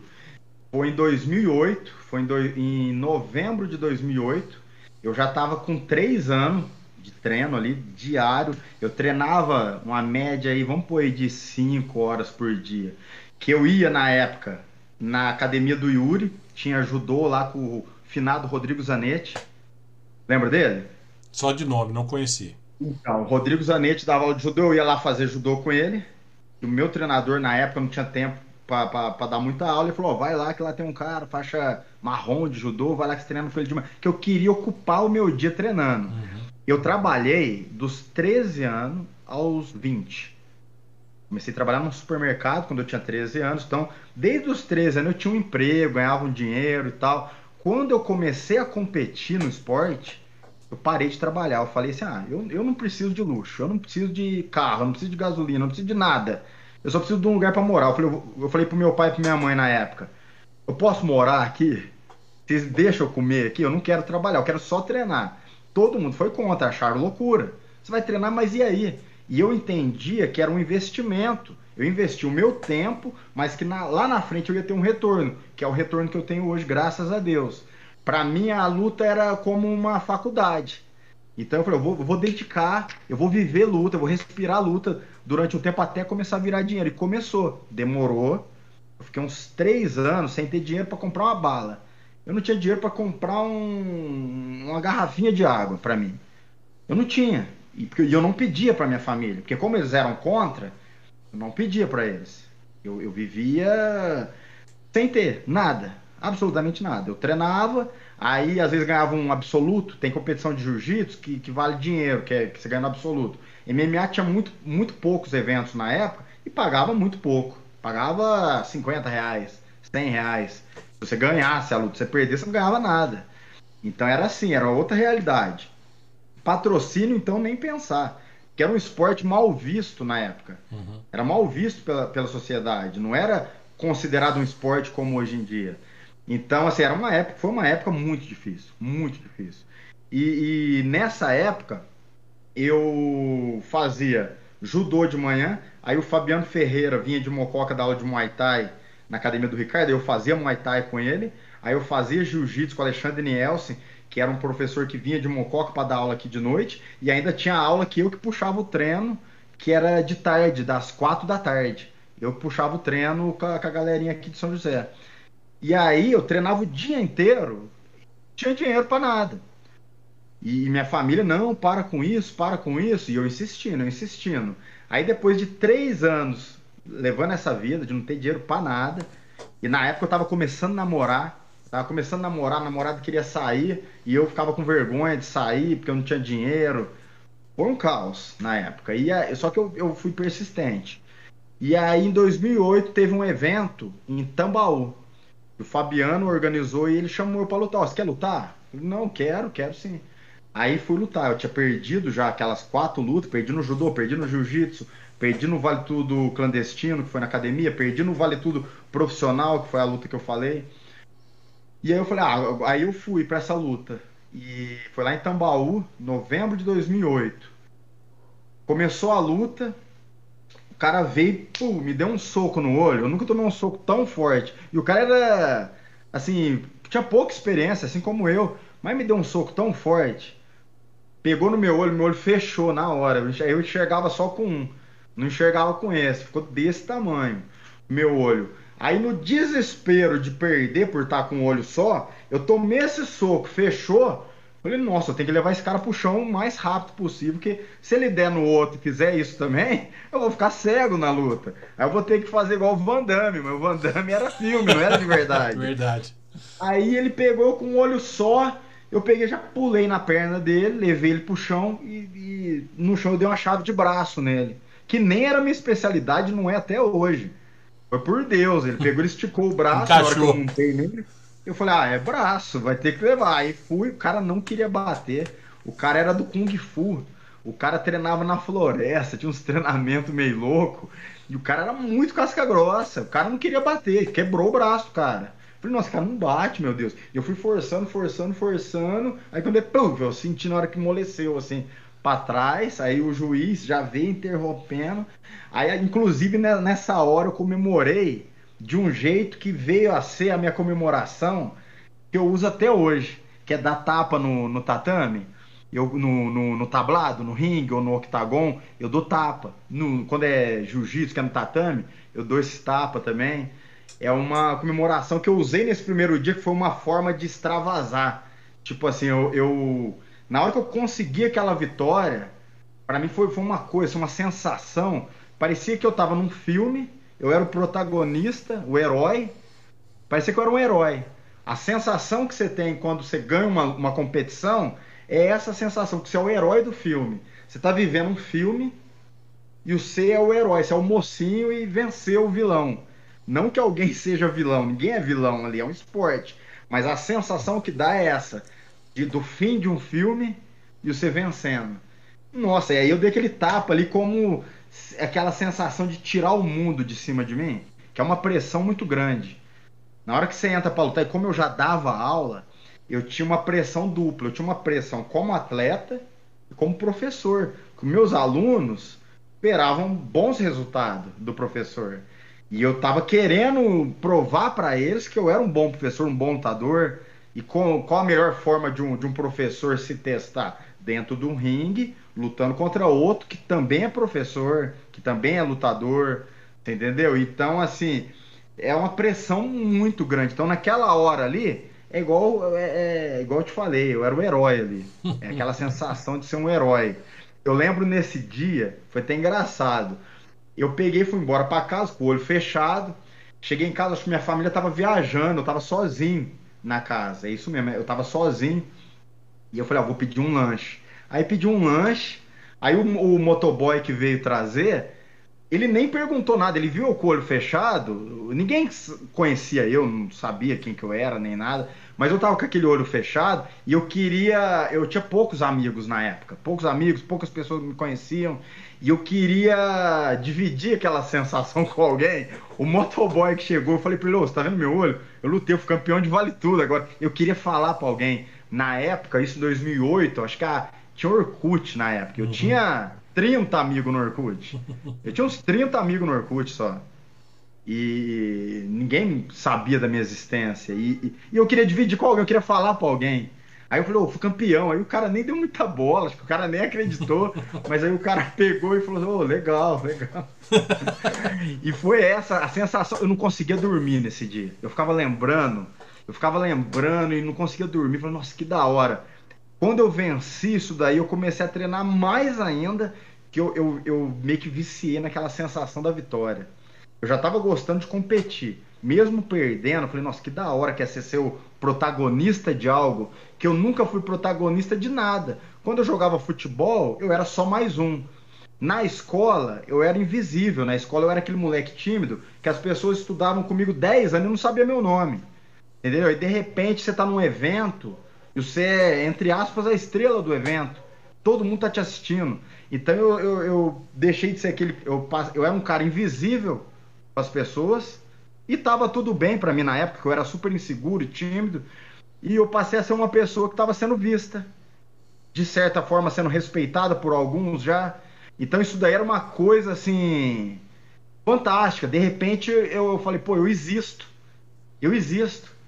Entendeu? Que eu, eu, passei anos não existindo. Isso na minha cabeça. Devido a minha, o meu comportamento é, perante todos esses problemas que eu tive na infância e adolescência. Então, de repente, eu falei, pô, eu existo. Falou meu nome lá para eu entrar no ringue. Todo mundo aplaudiu na hora que eu ganhei. Então, a primeira coisa que, que veio em mim é essa frase que eu tô te falando. Eu existo. Eu existo. Você entendeu? Então, isso daí foi muito da hora. E aí eu viciei nessa sensação. E o que, que eu fiz com esse vício? Eu passei a treinar mais e mais e mais, tanto que eu cheguei a me machucar por treinar demais. Eu treinava muito e o meu corpo não, não, suportava aquilo. Hoje, menos ainda, porque eu tô ficando velho. Mas na época eu era novo, mas eu forçava muito a máquina. E na primeira luta que eu perdi, porque o cara me bateu muito, de lá para cá eu comecei um treinamento meio suicida. Eu punha todo mundo para me bater todo dia. Todo dia eu pegava os alunos, eu não podia bater neles que eles eram iniciantes. Eu punha eles para me bater. E eu ficar só tomando para eu absorver pancada. Uma cabeça, uma, uma loucura. é, é, só que na época eu pensava que cada vez eu ia ficar mais forte tomando pancada na cabeça. É uma coisa assim, ó. Você fica mais forte mentalmente. De falar, pô, eu aguento eu não tenho medo da pancada. Eu fiquei muito tolerante à dor, ao medo. Eu comecei a ficar confortável no desconforto. Eu comecei a ficar confortável no inferno, vamos dizer assim. Porque todo dia eu punha todo mundo. Meu nariz, é, meu nariz era muito grande, ele ficou meio amassadinho assim, ó, de quebrar, quebrou. Não quebrou uma vez, quebrou várias vezes. E eu passei a ficar tolerante à dor. Ele sangrava todo dia, hoje nem sangra, meu nariz nem sangra. Porque deve ter secado os vasos, que cortava vaso todo dia. Então hoje nem sangra, nem nas lutas ele não sangra, é raro ele sangrar. Mas eu, eu, eu judiava da minha carcaça o máximo que eu podia. Eu pegava a, minha, a máquina, que é o meu corpo, e judiava o máximo para ver se eu ia ficar mais forte. Eu tinha essa cabeça, na época, era uma época que eu estava começando a estudar, a ler sobre fisiologia, sobre treinamento e tudo mais. Então eu não sabia o que eu estava fazendo. Olha que loucura. Como meu treinador deixava eu comandando comandando treino, eu não fazia isso com os outros, mas fazia isso comigo. Porque eu queria ficar cada vez mais forte. De certa forma eu fiquei. Eu fiquei um, entre aspas, um rock balboa da vida real. O rock balboa faz aquilo no filme. Eu fazia aquilo na vida real. Eu ficava tomando soco, eu tomava 300, 400, 500 socos por dia na cabeça, diariamente. Quem treinou comigo na época lembra disso. Lembra de eu acabar o treino com a cara desse tamanho, toda inchada, de ficar apanhando e outra, apanhando sem precisar. Tinha golpes que eu poderia defender, eu não queria defender. Eu queria tomar. Eu queria ficar ah. forte para aguentar a pancada. Isso daí, durante um período, é bom. Depois você já começa a piorar o teu cérebro. Isso daí é cientificamente comprovado. Dá um problema no atleta que chama encefalopatia traumática crônica. Tem vários lutadores de boxe, de MMA, de Muay Thai, e atletas do futebol americano que têm essa doença. É uma doença por repetidos impactos no, no cérebro. Tem até um filme, Um Homem Entre os Gigantes, é um filme com Will Smith, que fala sobre essa doença, que é o médico que descobriu essa doença no futebol americano, que até então chamava de demência pugilística, que era uma doença típica de boxeador. Por causa de muita pancada na cabeça, né? Pancada na cabeça repetida que no, no, no é acumulativa é, achava-se que não, não era acumulativo. Ou dá problema ou não dá, mas não é. É acumulativo. Isso não quer dizer que todo boxeador, todo lutador vai, vai ter isso. É uma parcela pequena de pessoas que tem. Se eu não me engano, o Maguila tem isso, não tem? Não, o Maguila, é, ele teve casos já na família de, de Parkinson e ele desenvolveu o uhum. Parkinson. Quem tem essa doença e estavam achando que era Alzheimer, e não é Alzheimer, é o Éder Joffre. O Éder Joffre, boxeador, ele achavam que ele tinha que ele tinha Alzheimer e não é, é esse problema, porque a memória recente dele é ruim, mas a memória antiga ela é, ela é perfeita. Ele lembra com detalhes de luta que ele fez na década de 60. Uma pessoa com Alzheimer não lembraria. Entendi. Entendeu? E ele lembra com detalhes. Ele explica, fala. Então o que ele tem é pro problema motor, dor de cabeça, problema na fala. E é tudo em decorrência desse problema. E que fique bem claro que não é um problema assim, ah, todo lutador vai ter. Se, se o lutador fizer um treinamento inteligente, igual é feito hoje em dia, ele não vai ter. Dá para fazer um treinamento protegendo, fazendo pouco sparring. Sparring é o treinamento real, onde um luta com o outro no treino. Eu faço isso daí só quando eu tenho luta marcada. Eu tomo pancada forte na cabeça só quando eu tenho luta marcada e eu faço, vamos pôr, umas 5, 6 sessões de sparring para aquela luta. Eu não faço muito. Antigamente eu fazia diariamente. Eu fiz durante 10 anos, de 2005 a 2010, diariamente tomava impacto na cabeça. Eu dei sorte de não me dar problema nenhum cerebral, que poderia ter dado. O que eu fazia era loucura. Mudou minha aparência. Se você olhar minha foto do RG, eu pareço outra pessoa. Eu fiz uma plástica natural no rosto na pancada. Hum. Foi batendo, batendo, batendo, foi até modificando o formato do meu rosto. Caramba. De tanto que eu apanhei. Eu conheço poucas pessoas que tomaram tanto soco na cara igual eu tomei. Poucas pessoas. Eu tomei muito. Isso daí foi bom por um lado que fez eu perder o medo. Eu não tenho medo de apanhar. O cara pode ir com um taco de beisebol e dar na minha cabeça, ele vai quebrar a minha cabeça, mas eu não vou ter medo. Entendeu? Então assim, eu não tenho medo de apanhar, não tenho medo de tomar soco na cara. Mas eu poderia ter gerado um problema mais sério que poderia diminuir minha, minha longevidade. Entendi. Poderia encurtar minha carreira. Só que agora, já faz sete anos que eu faço um treinamento mais focado na técnica, no físico, na estratégia, do que nessa parte de, de absorver pancada. E eu passo isso para meus alunos também, para eles terem uma, terem uma saúde melhor, conseguir seguir uma carreira com saúde e terminar ela com saúde, que é o principal. E dá, hoje em dia dá. Hoje em dia a gente vê que a, a fisiologia, a, o treinamento físico e técnico e tático evoluiu muito. Então dá para um cara ficar muito bom de luta sem precisar se machucar todo dia no treino, arrebentar com o cérebro dele todo dia. Mudou muito isso. Legal. Cara, e aí eu vou entrar num assunto assim, né? Você virou você já é um sensei, estou vendo muita gente chamar de sensei aqui, várias pessoas participando. Acho que isso é muito legal, né? Reconhece. Um abraço para todo mundo que está tá assistindo aí. Aqui, ó. Vou, vou, Obrigado aí, galera. Rubinho Lobato, o agente Xavier aqui, o André Francisco, a Carol Moraes. Carol Moraes, um abraço. Faz tempo que eu converso com ela também. O André Você conhece Luiz, ela? conheço. Ela foi a fotógrafa do meu casamento, cara. Vê lá. É... Cobrou caro, né? é careira. Já tirou foto pra mim, é careira. Ó, o Bruno Scarpel, o Leonardo Locatelli aqui, que a gente estava falando sobre ele. O André Francisco também está aqui, ó. O Otávio Luvisário. Né? O André Luiz até escreveu aqui, ó. Salve Messão, saudade do nosso treino de sábado.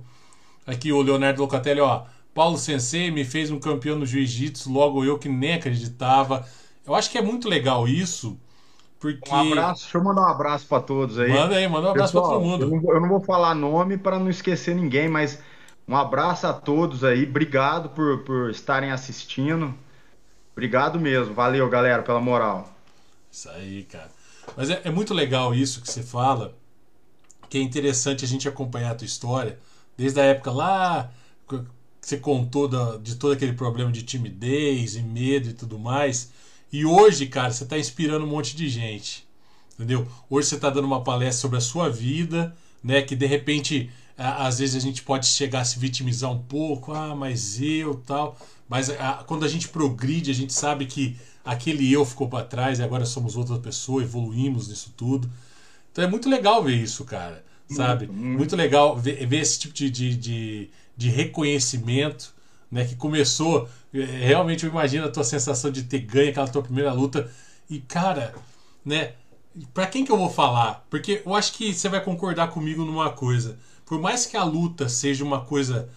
Uma luta realmente é uma coisa. É, sim, é você e o teu adversário só. Não tem ninguém te ajudando ali, não é que nem você citou o exemplo, um vôlei, um futebol que alguém vai te passar a bola e na hora que você vê que você está com algum problema, você passa para alguém e ajuda.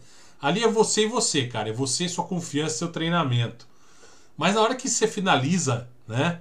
Na hora que você termina a luta, principalmente quando na hora que você, você é campeão, e até mesmo na hora que você perde, você precisa de gente para comemorar ou para alguém falar, cara, eu sei onde você tá errando, na próxima você não erra mais. Porque a gente tudo sozinho, né? Tudo Ó, na vida tem que ser comemorado com muita gente, cara. Compartilhado. Exatamente. Compartilhar tristeza, alegria. Você vê, eu na época eu tinha poucos amigos. Os poucos amigos que eu tinha, que eu tinha na época, eles estavam comigo lá na luta. Então eles já tinham visto. Então eu liguei lá para pedir um lanche. Eu liguei para eu pedi, pedi o lanche com o dinheiro da bolsa que eu ganhei da luta. Inclusive uma história interessante, ó. Essa luta lá em Tambaú, eu e um, um ex-aluno meu, chama José Ricardo Morgan. Ele tem academia aqui hoje em dia. Ele, faixa preta hoje em dia, eu que graduei ele. Na época ele era faixa branca, eu era faixa roxa. E, e eu queria que ele lutasse MMA que ele era muito bom e tal, e eu, eu fechei uma luta para ele. O sonho dele era lutar MMA. Só que aí no dia do evento, o promotor do evento falou assim para mim: Ô Paulo, eu não vou ter dinheiro para pagar a bolsa pra luta do, do Zé. O promotor falou: vou ter dinheiro para pagar só a tua bolsa. Eu falei: nossa, mas se não pagar, ele não vai querer lutar, porque eu já falei para ele que ele ia ganhar uma graninha. Aí o cara propôs assim para mim: uai, dá um pouco do dinheiro da tua bolsa para ele. Na época eu fiz isso já era uma micharia a bolsa, era 150 reais pro campeão. Eu pensei assim, se eu ganhar, eu divido isso com o Zé. E eu dividi na época. Só pro Zé lutar. E o Zé ganhou também no dia. E aí eu dei 75 reais pra ele. Eu fiquei com 75 e ele com 75 foi o dia que eu pedi o lanche. Na época eu pedi o lanche com esse dinheiro. E eu queria que ele realizasse o sonho dele de lutar. Na época o sonho dele era um molecão, ele devia ter 17 anos, 16 precisou até de autorização para ele lutar na época. E ele. Era o sonho dele, ele se dedicava muito na época. E aí eu falei: não, não vai cancelar a luta dele, não. Eu treinou pra caramba pra lutar. Eu tirei da minha bolsa para dar para ele na época. E aí fui embora para casa. Aí no Orkut eu tinha 30 amigos eu falei assim, nossa, preciso compartilhar com eu quero falar pra alguém, minha família tinha viajado. E aí eu peguei e falei, vou pedir um lanche, o motoboy que vier, eu vou alugar ele, vou ficar falando. Nem deu muita bola pra mim. Mas tudo na vida a gente precisa compartilhar para valer a pena.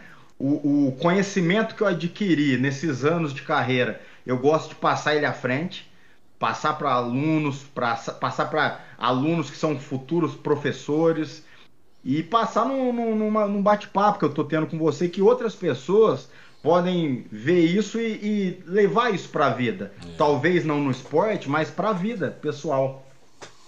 Cara, é, é, é esse, ponto, realmente. A palavra é compartilhar. Porque aí a gente se sente realizado. Ninguém Sim. se realiza sozinho, né? De Tudo bem, né? Por, que, nem, que nem você falou, a luta é você e você. É uma coisa muito ali particular mesmo. É a tua Sim. técnica versus a técnica do outro. E um dos dois vai vencer. Isso é fato. Então, quer dizer, você não tem ali, oh, cara, será que eu posso, sei lá, vir correndo, o cara me segura? Não, não existe isso, é você e você. E na hora que tudo termina, cara, é aí que, que, o, que a alegria vem. E, e, eu acho que é muito interessante, porque a vida é isso também, é, é compartilhar. Sim. Que nem você falou que você tem uma filha legal, que é até legal, interessante falar sobre isso, que você leva ela pra luta também desde pequeno. É um, um compartilhamento, cara, sabe? Sim. É olhar para ela e falar, velho, olha só, a parte de mim tá ali, ó. Eu, eu já fiz, eu tô fazendo minha parte e tal, e, e, tem uma pessoa que é parte de mim que também já tá fazendo a parte dela e vai.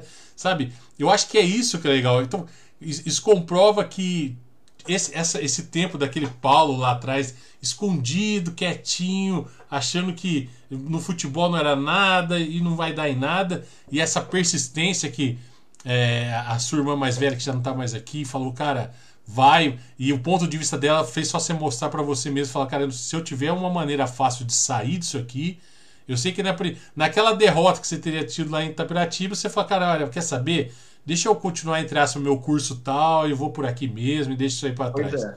né? Exatamente. Então você, o, você, você focou, eu... cara. O foco alguma coisa dentro de você, por mais é que a gente tem várias pessoas dentro da gente, né? Falava, Paulo, seguinte, calma, vai dar tudo certo Foca, cara. Teu objetivo, você vai chegar onde você quer. O que eu pensava na época, eu pensava assim, ó. Eu não tenho nada a perder e eu não tenho outro caminho a seguir. É isso, é isso. Os heróis dos filmes que eu assistia na época, Falcão, campeão dos campeões, lembra desse filme do uh, Stallone, do, da queda de braço? Queda de braço, opa! Ele, per, ele perde o caminhão e era tudo que ele tinha. E aí ele precisava ele precisava de ganhar o caminhão que era na competição de queda de braço para trabalhar. Tanto que nas entrevistas ele, não, ele falava assim: não, eu tô aqui só pelo caminhão. Ele não tava pelo título. Ele precisava do, do caminhão. Então ele não tinha outra opção a não ser vencer. Você entendeu? Então, assim, tudo isso. Eu, eu sou um cara. Eu sempre vou estar citando filme, que eu sou viciado em filme. Eu amo arte.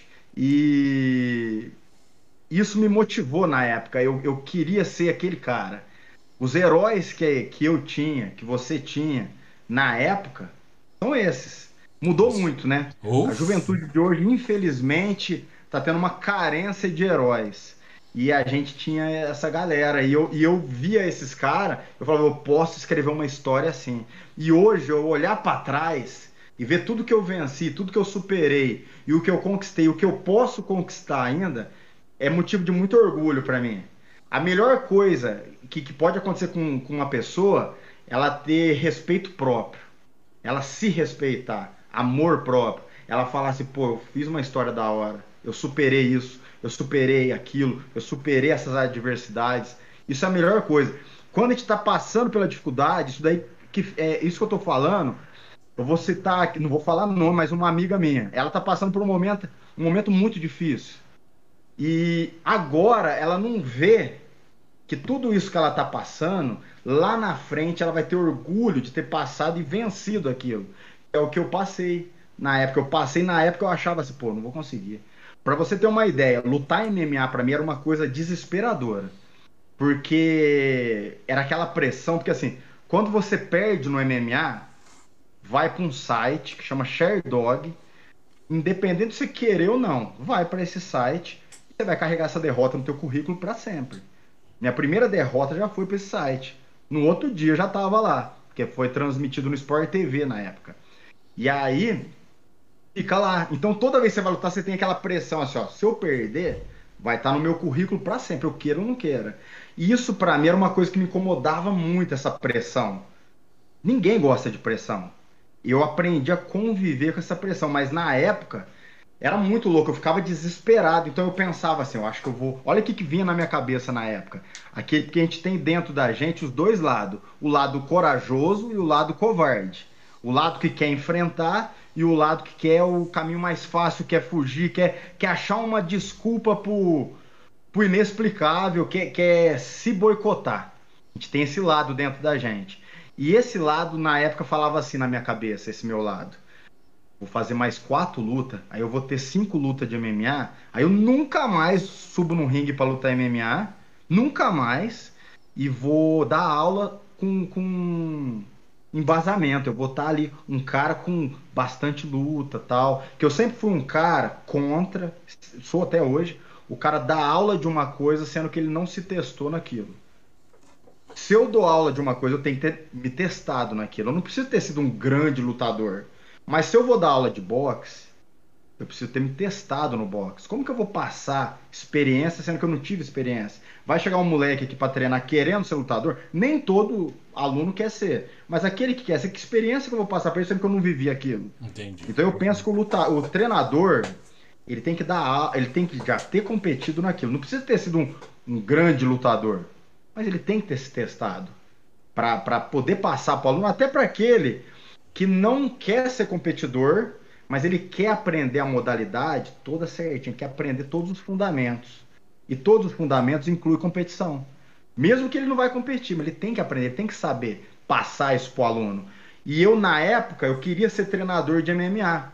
Então, o que, que eu pensava? Eu vou ser treinador de MMA, então eu tenho que ter umas cinco lutas de MMA no currículo. Perdi duas, ganhei três, não importa, mas tem que ter. Então, o lado covarde meu, que todo mundo tem, falava assim: eu vou fazer mais uma luta só, eu vou parar. Por que eu fazia mais uma luta? Cada luta que eu fazia, eu queria sentir aquilo de novo queria ter aquela sensação de, de, de superar o medo, superar aquela ansiedade. Eu queria passar por aquilo. E foi indo, hoje eu tô com 23 lutas de MMA. Eu falava que eu ia fazer só 5. tô com 23. Aí boxe, que também é um esporte que soma pro teu currículo, eu tô com 22 lutas de boxe. Então eu subi num ringue para trocar porrada com outro homem, 23 mais 22. 45 sou ruim matemática. vezes. 45 Hã? vezes. 45. 45 vezes. 45 vezes eu subi no ringue, eu saí de casa, montei num ônibus ou no carro, fui para outra cidade, subi no ringue para trocar soco com outra pessoa. É muito difícil. Mas isso daí enriquece a alma da gente, dá uma força. Eu, hoje eu penso assim, ó, se eu tivesse uma opção, tipo assim, ó, de, de reencarnação, vamos imaginar assim, eu vou morrer e eu vou escolher o que, que eu vou ser. Na outra vida eu ia querer a mesma vida. Eu ia querer ser lutador, ser treinador, porque a transformação para a alma da gente é fantástico. Outra profissão não me daria o que, o que esse esporte me deu. E não é material, não. Tem gente que acha que o material. Tem gente que fala, ah, eu ganho 8 mil, 10 mil fazendo isso daí. Fazendo uma coisa que não gosta, que não traz realização nenhuma, que deixa o cara estressado e que faz com que o cara seja odiado. Eu não, eu faço uma profissão que faz eu ter admiração de muitos. Tem muitos que admiram, que, que é, se espelham em mim. Isso é muito da hora, não tem preço. Isso daí é uma coisa que não tem preço. Faço o que eu gosto, todo dia eu vou para academia, feliz da vida. Não tem um dia que eu vou para academia, ai, nossa, que estresse, vou, vou dar aula. Não, eu vou todo dia feliz. Porque ali, acima de tudo, não todos, infelizmente, mas a maioria dos alunos viram amigos meus. Com o tempo vai virando amigo, entendeu? Eu, eu passo a saber da história da vida do cara, eu aconselho, eu desabafo. Então, assim, é um lugar, academia é um. Academia de luta é um ambiente diferente de tudo. É diferente de um campo de futebol, é diferente de uma academia de musculação. É um ambiente muito diferente um, um ajuda o outro ali num diálogo, num conselho que dá. Então, assim, eu amo o que eu faço, entendeu? Então, assim, e eu devo tudo que eu tenho, eu devo à luta. Tudo foi a luta que me deu. E o principal que deu foi essa essa transformação interna em mim. Isso daí não tem preço. Eu, a minha filha, quando nasceu, quando ela ela já ia para academia comigo de tarde, a Yasmin, porque a mãe dela trabalha e, e, fica numa empresa o dia inteiro e ela ficava comigo. Quando ela aprendeu a andar, ela já aprendeu a fazer flexão, já aprendeu a fazer sprawl, ela já conseguiu já fazer, ela via os outros fazendo e, e acompanhava. Ela estava aprendendo a andar, já estava aprendendo a lutar. Hoje ela está com 5 anos de treino de luta. Ela tem seis aninhos, você vê ela fazer todos os movimentos. Ela faz chave de braço, faz estrangulamento. E hoje aconteceu uma coisa interessante na academia que eu quase chorei. Eu estava dando aula para ela e para um aluno particular que eu tenho de cinco aninhos, chama Guilherme, o Gui. E aí eu estava dando aula para os dois, os dois treinam junto. Ela é parceira de treino dele, que é quase do mesmo peso. E aí eu pus um exercício que tinha um saco de pancada pequenininho, infantil, que eles tinham que agarrar o saco, derrubar e bater. A minha filha foi, agarrou, ela ergueu, igual eu faço nas minhas lutas. Nas minhas lutas eu tenho o hábito de agarrar o meu adversário, erguer, andar com ele um pouquinho, pular com ele no chão. Eu gosto de dar esse tipo de queda, porque além de ser bonito pro público, quem vê acha o máximo, a torcida adora. Eu gosto desse lado do show da luta também, de fazer um movimento plástico, bonito para agradar a torcida. Eu poderia só agarrar a perna e derrubar, mas eu gosto de erguer, eu dou uma andadinha com o cara aqui e pulo com o cara no chão. Várias lutas eu já fiz isso. Quando eu consigo, eu, eu, eu faço. Tem vezes que não dá certo. Mas geralmente tem dado. E aí a minha filha pegou o saco de pancada hoje, fez isso, derrubou o saco, montou, começou a bater, mas era um treinamento. Ela saiu pro lado e comemorou igual eu, assim, dando tapa no chão. Eu falei, o que, que você tá fazendo? Eu falei para ela. Aí ela falou assim, eu tô fazendo igual você, papai. Você comemora assim. Você ganha a luta e dá esses tapas no chão. Ela fez igualzinho, eu quase chorei na hora que ela fez. Legal, porque eu não pedi cara. pra ela fazer. Ela assiste minhas lutas, ela entra no YouTube e assiste. Ela fica vendo luta de WWE, vê aqueles vídeos de criança também, mas vê minhas lutas. Ela, ela aprendeu a escrever agora, juntar as letras, e aí ela coloca o meu nome lá e vê minhas lutas. Okay. E aí ela, você vê, ela, ela copiando eu uma coisa que ela viu.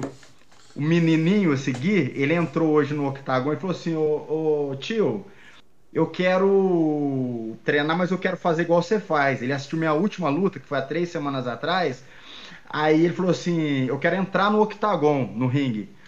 Falei, tá bom. Aí eu fiquei esperando, aí ele veio andando.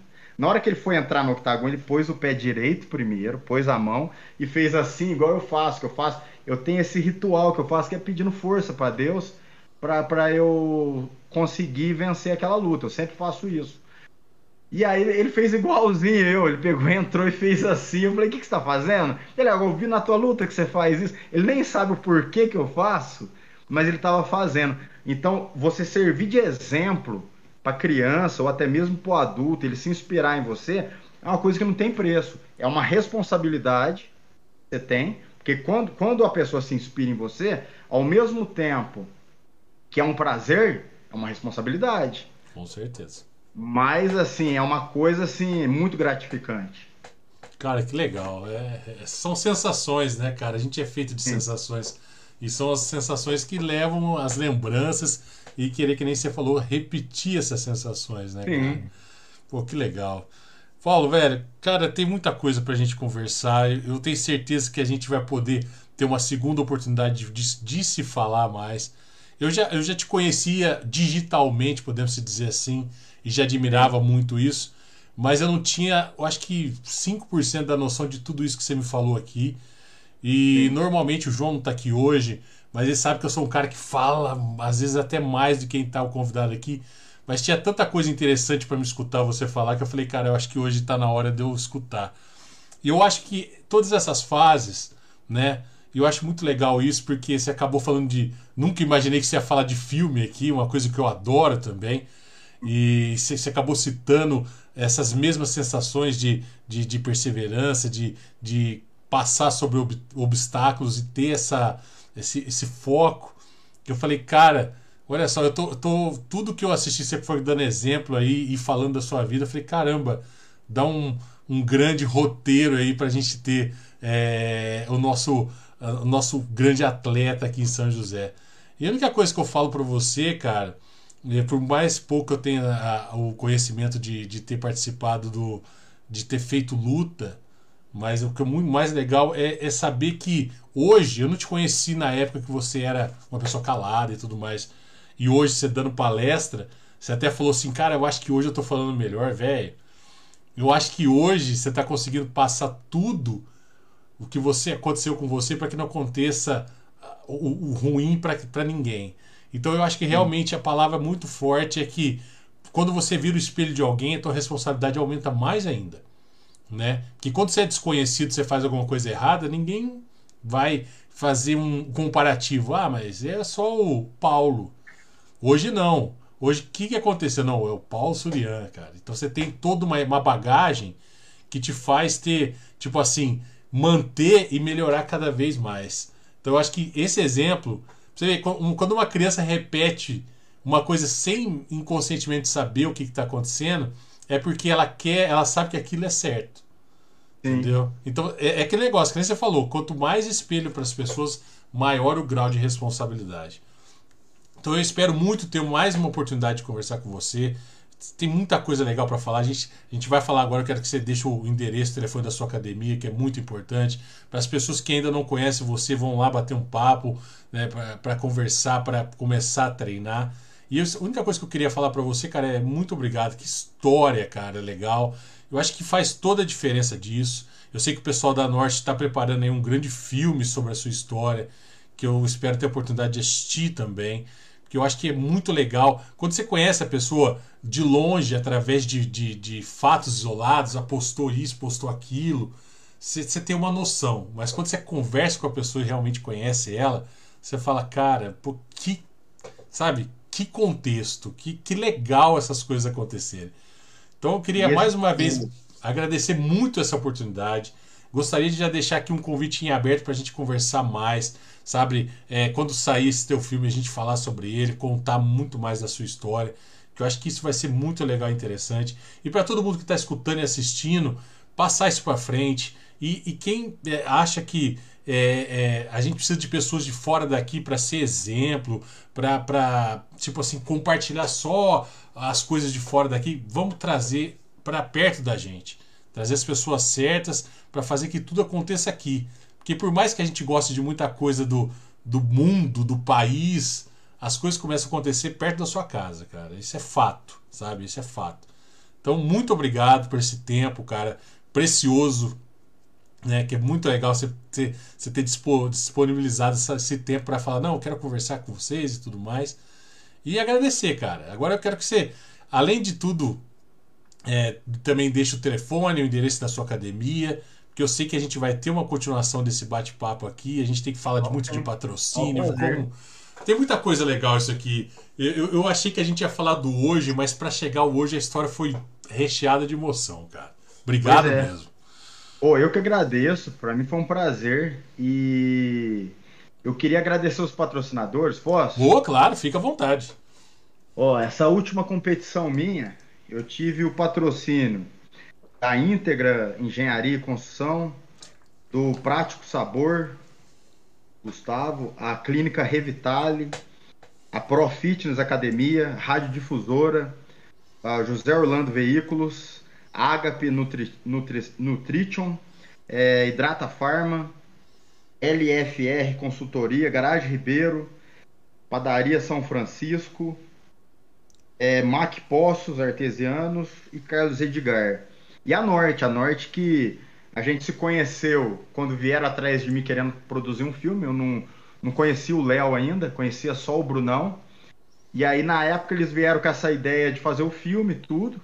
E eu achei legal pra caramba, como eu te falei, eu gosto de cinema, tudo, então achei muito legal a ideia e começamos a filmar. Durante as filmagens, o Léo, que era um cara que nunca tinha feito esporte nenhum, nunca tinha sido bom em esporte nenhum, e eu zoo ele, que ele era até um cara assim, bem afeminado, zoava ele na época, quase uma moça.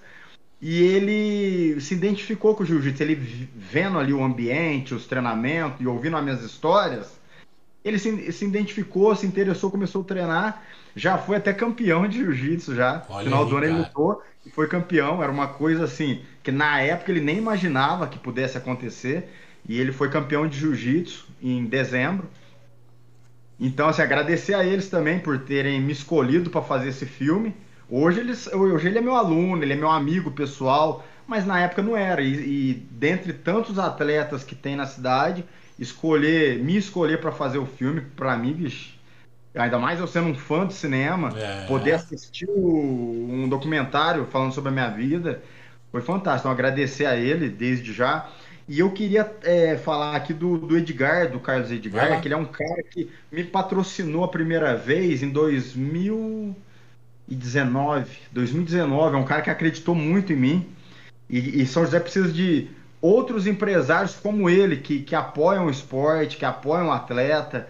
Se, se cada empresário pegasse um atleta de, de algum esporte falasse, pô, vou, vou acreditar nesse cara. E ele já me patrocina desde 2019 durante um tempo antes da pandemia, me patrocinou mensal. Hoje em dia ele patrocina cada competição que eu vou, ele me ajuda. Já ganhamos muito título junto, eu e o Carlos Edgar. Então, assim, agradecer muito a ele, agradecer a Hidrata Farma, o, o Duda, porque acabou de fechar comigo uma parceria, a Agape Nutrition, que é dele também, que faz o, o Whey Protein, faz vários tipos de suplemento.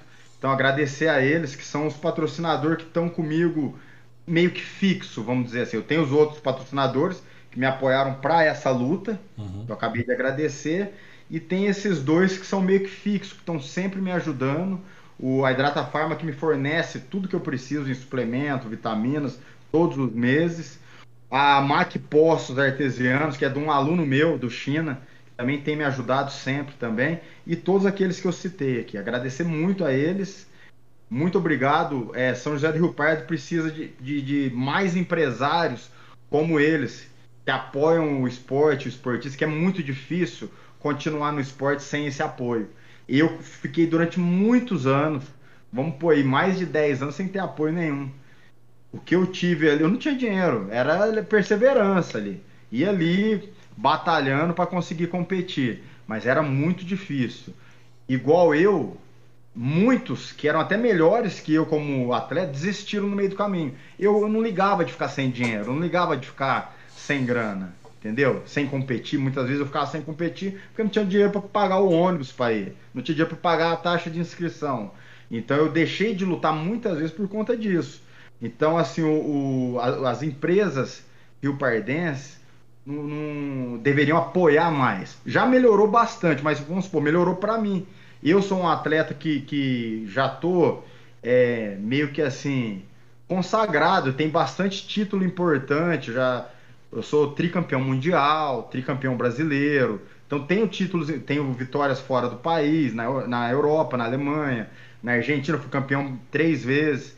Então assim acaba que hoje eu consigo captar recurso com, com uma, mais facilidade.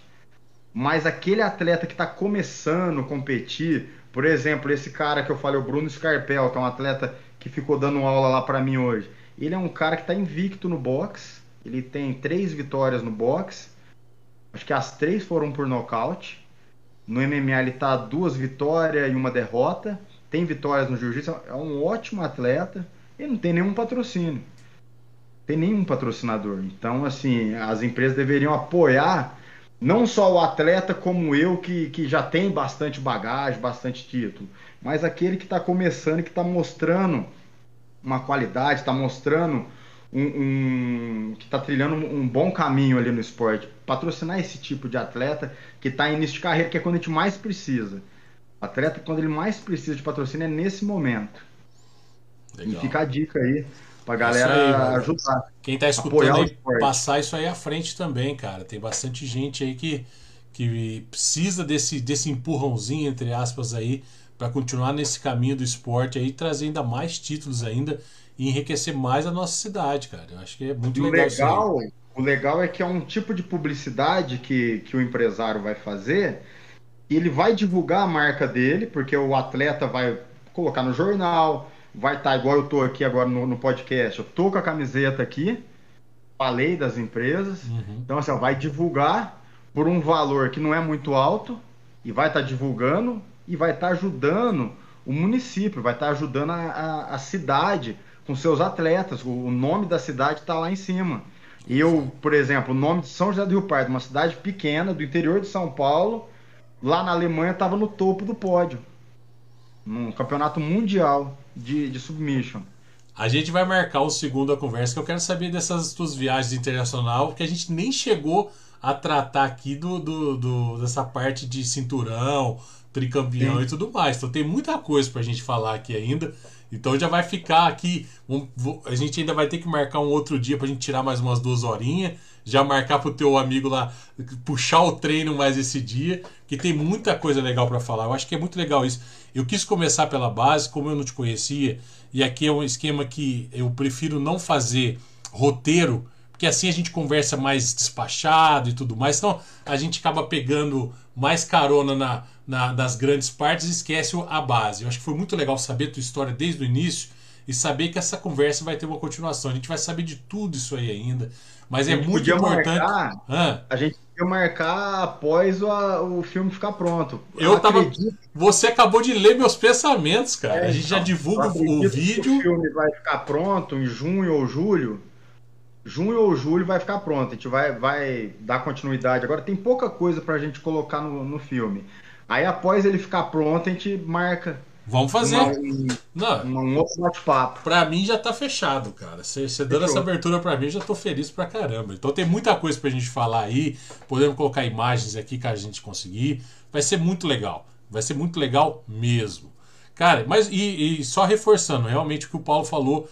Empresários, tem a possibilidade, invista num atleta, cara. Vocês estão fazendo a melhor coisa para vocês quanto marca e para ele quanto, quanto o, o levar a, a maneira deles de, de sobreviver e o próprio. É, me fugiu uma palavra aqui agora, mas levar o, o, o, atleta a outro nível e continuar levando também o nome da nossa cidade. Então, invista, cara. Vale muito a pena. Paulo, muito obrigado mais uma vez. Já está marcado aqui para você que está escutando a gente ou está assistindo agora, lá para junho, julho, entre junho e agosto, o Paulo vai estar tá voltando aqui. Aí a gente vai falar de toda essa parte de vitórias fora do país, vamos falar do auge dele, porque aí todo mundo já vai saber dessa base, essa história sensacional aqui que o Paulo contou até agora. Então, se você acha, cara, pô, mas o cara não falou nada sobre o título do Paulo, calma, aqui foi só um aquecimento. Tem muita coisa legal para a gente assistir, aprender e conversar com o Paulo aqui. Paulo, obrigado mais uma vez. Agora eu quero que você passe o endereço da sua academia, o contato, que eu sei que vai ter muita gente que vai até lá, quer conhecer seus métodos e bater um papo com você também. Beleza. Ó, a academia fica na rua Gabriel Andrade Junqueira, número 431, na Vila Brasil. É no barracão da antiga Winnie que, era uma fábrica de roupa, se eu não me engano. Uhum. A academia fica lá, o número do, do meu celular é 92220349. É, pode pegar o número através da minha a página da academia no, no Facebook, Surian Fight Gym. Lá tem número, tem endereço, tem tudo. E a gente dá aula para criança, adulto, idoso, tudo, tudo. Não tem idade para parar de treinar, pode ser qualquer idade. E a partir do. Aprendeu a andar já dá para treinar. Aprendeu a andar. Eu tenho aluno de, de 3 anos de idade. Então, quem quiser conhecer e quem quiser também, também fazer uma parceria de patrocínio comigo, quiser entrar em contato também, é uma, é uma forma de divulgar a empresa, fazendo uma publicidade que é mais barato do que o, o convencional e ainda vai estar tá ajudando um atleta, a difundir o esporte e o nome da cidade por todo o país e até fora do país. E muito obrigado, eu adorei o bate-papo. É, após o filme, vamos marcar de vamos. novo, aí vamos falar mais sobre Já tá a agendado. Vamos, aí a gente, vai, a gente vai falar do, do auge, de tudo mais, vamos falar do filme, se tiver disponível, onde vai estar disponível para todo mundo poder assistir também. Pode ficar tranquilo que isso aqui foi só, como a gente diz na sessão da tarde, foi a parte 1. A gente está indo para os comerciais e voltamos em junho ou julho até agosto. Você está de volta aqui para a gente falar do filme, falar dos seus títulos, porque eu quero saber qual a sensação do primeiro título. Tem muita coisa legal para a gente conversar. Aguarde e confie que a gente vai conversar muito aqui ainda. Beleza, combinado. Paulo, obrigado. Para você que acompanhou a gente aí. Valeu. Obrigado, valeu aí, ó. Tchau, tchau. Valeu, gente. Obrigado mais uma vez. Toda segunda, a partir das 8 e meia da noite, a gente traz um convidado, um conteúdo interessante para você. E para você que está aqui até agora e que acha que a segunda-feira é chata, é porque ainda não conhece o Blackcast trazendo o melhor conteúdo para você. Nosso e-mail, bla.podcast126.gmail.com e a gente volta na próxima segunda, sempre a partir das 8 e meia, ao vivo aqui no Facebook Se você está escutando a gente no Spotify, no Deezer, fica, quer, quer assistir a nossa live na íntegra, está na nossa página no Facebook. Se você pegou o finalzinho assistindo aqui agora e, e quer ouvir na íntegra, daqui a pouquinho tá aí para você aí no Spotify, certo? Grande abraço para todo mundo, obrigado pela interação aí. Um abraço para todos e a gente volta na próxima segunda-feira. Valeu!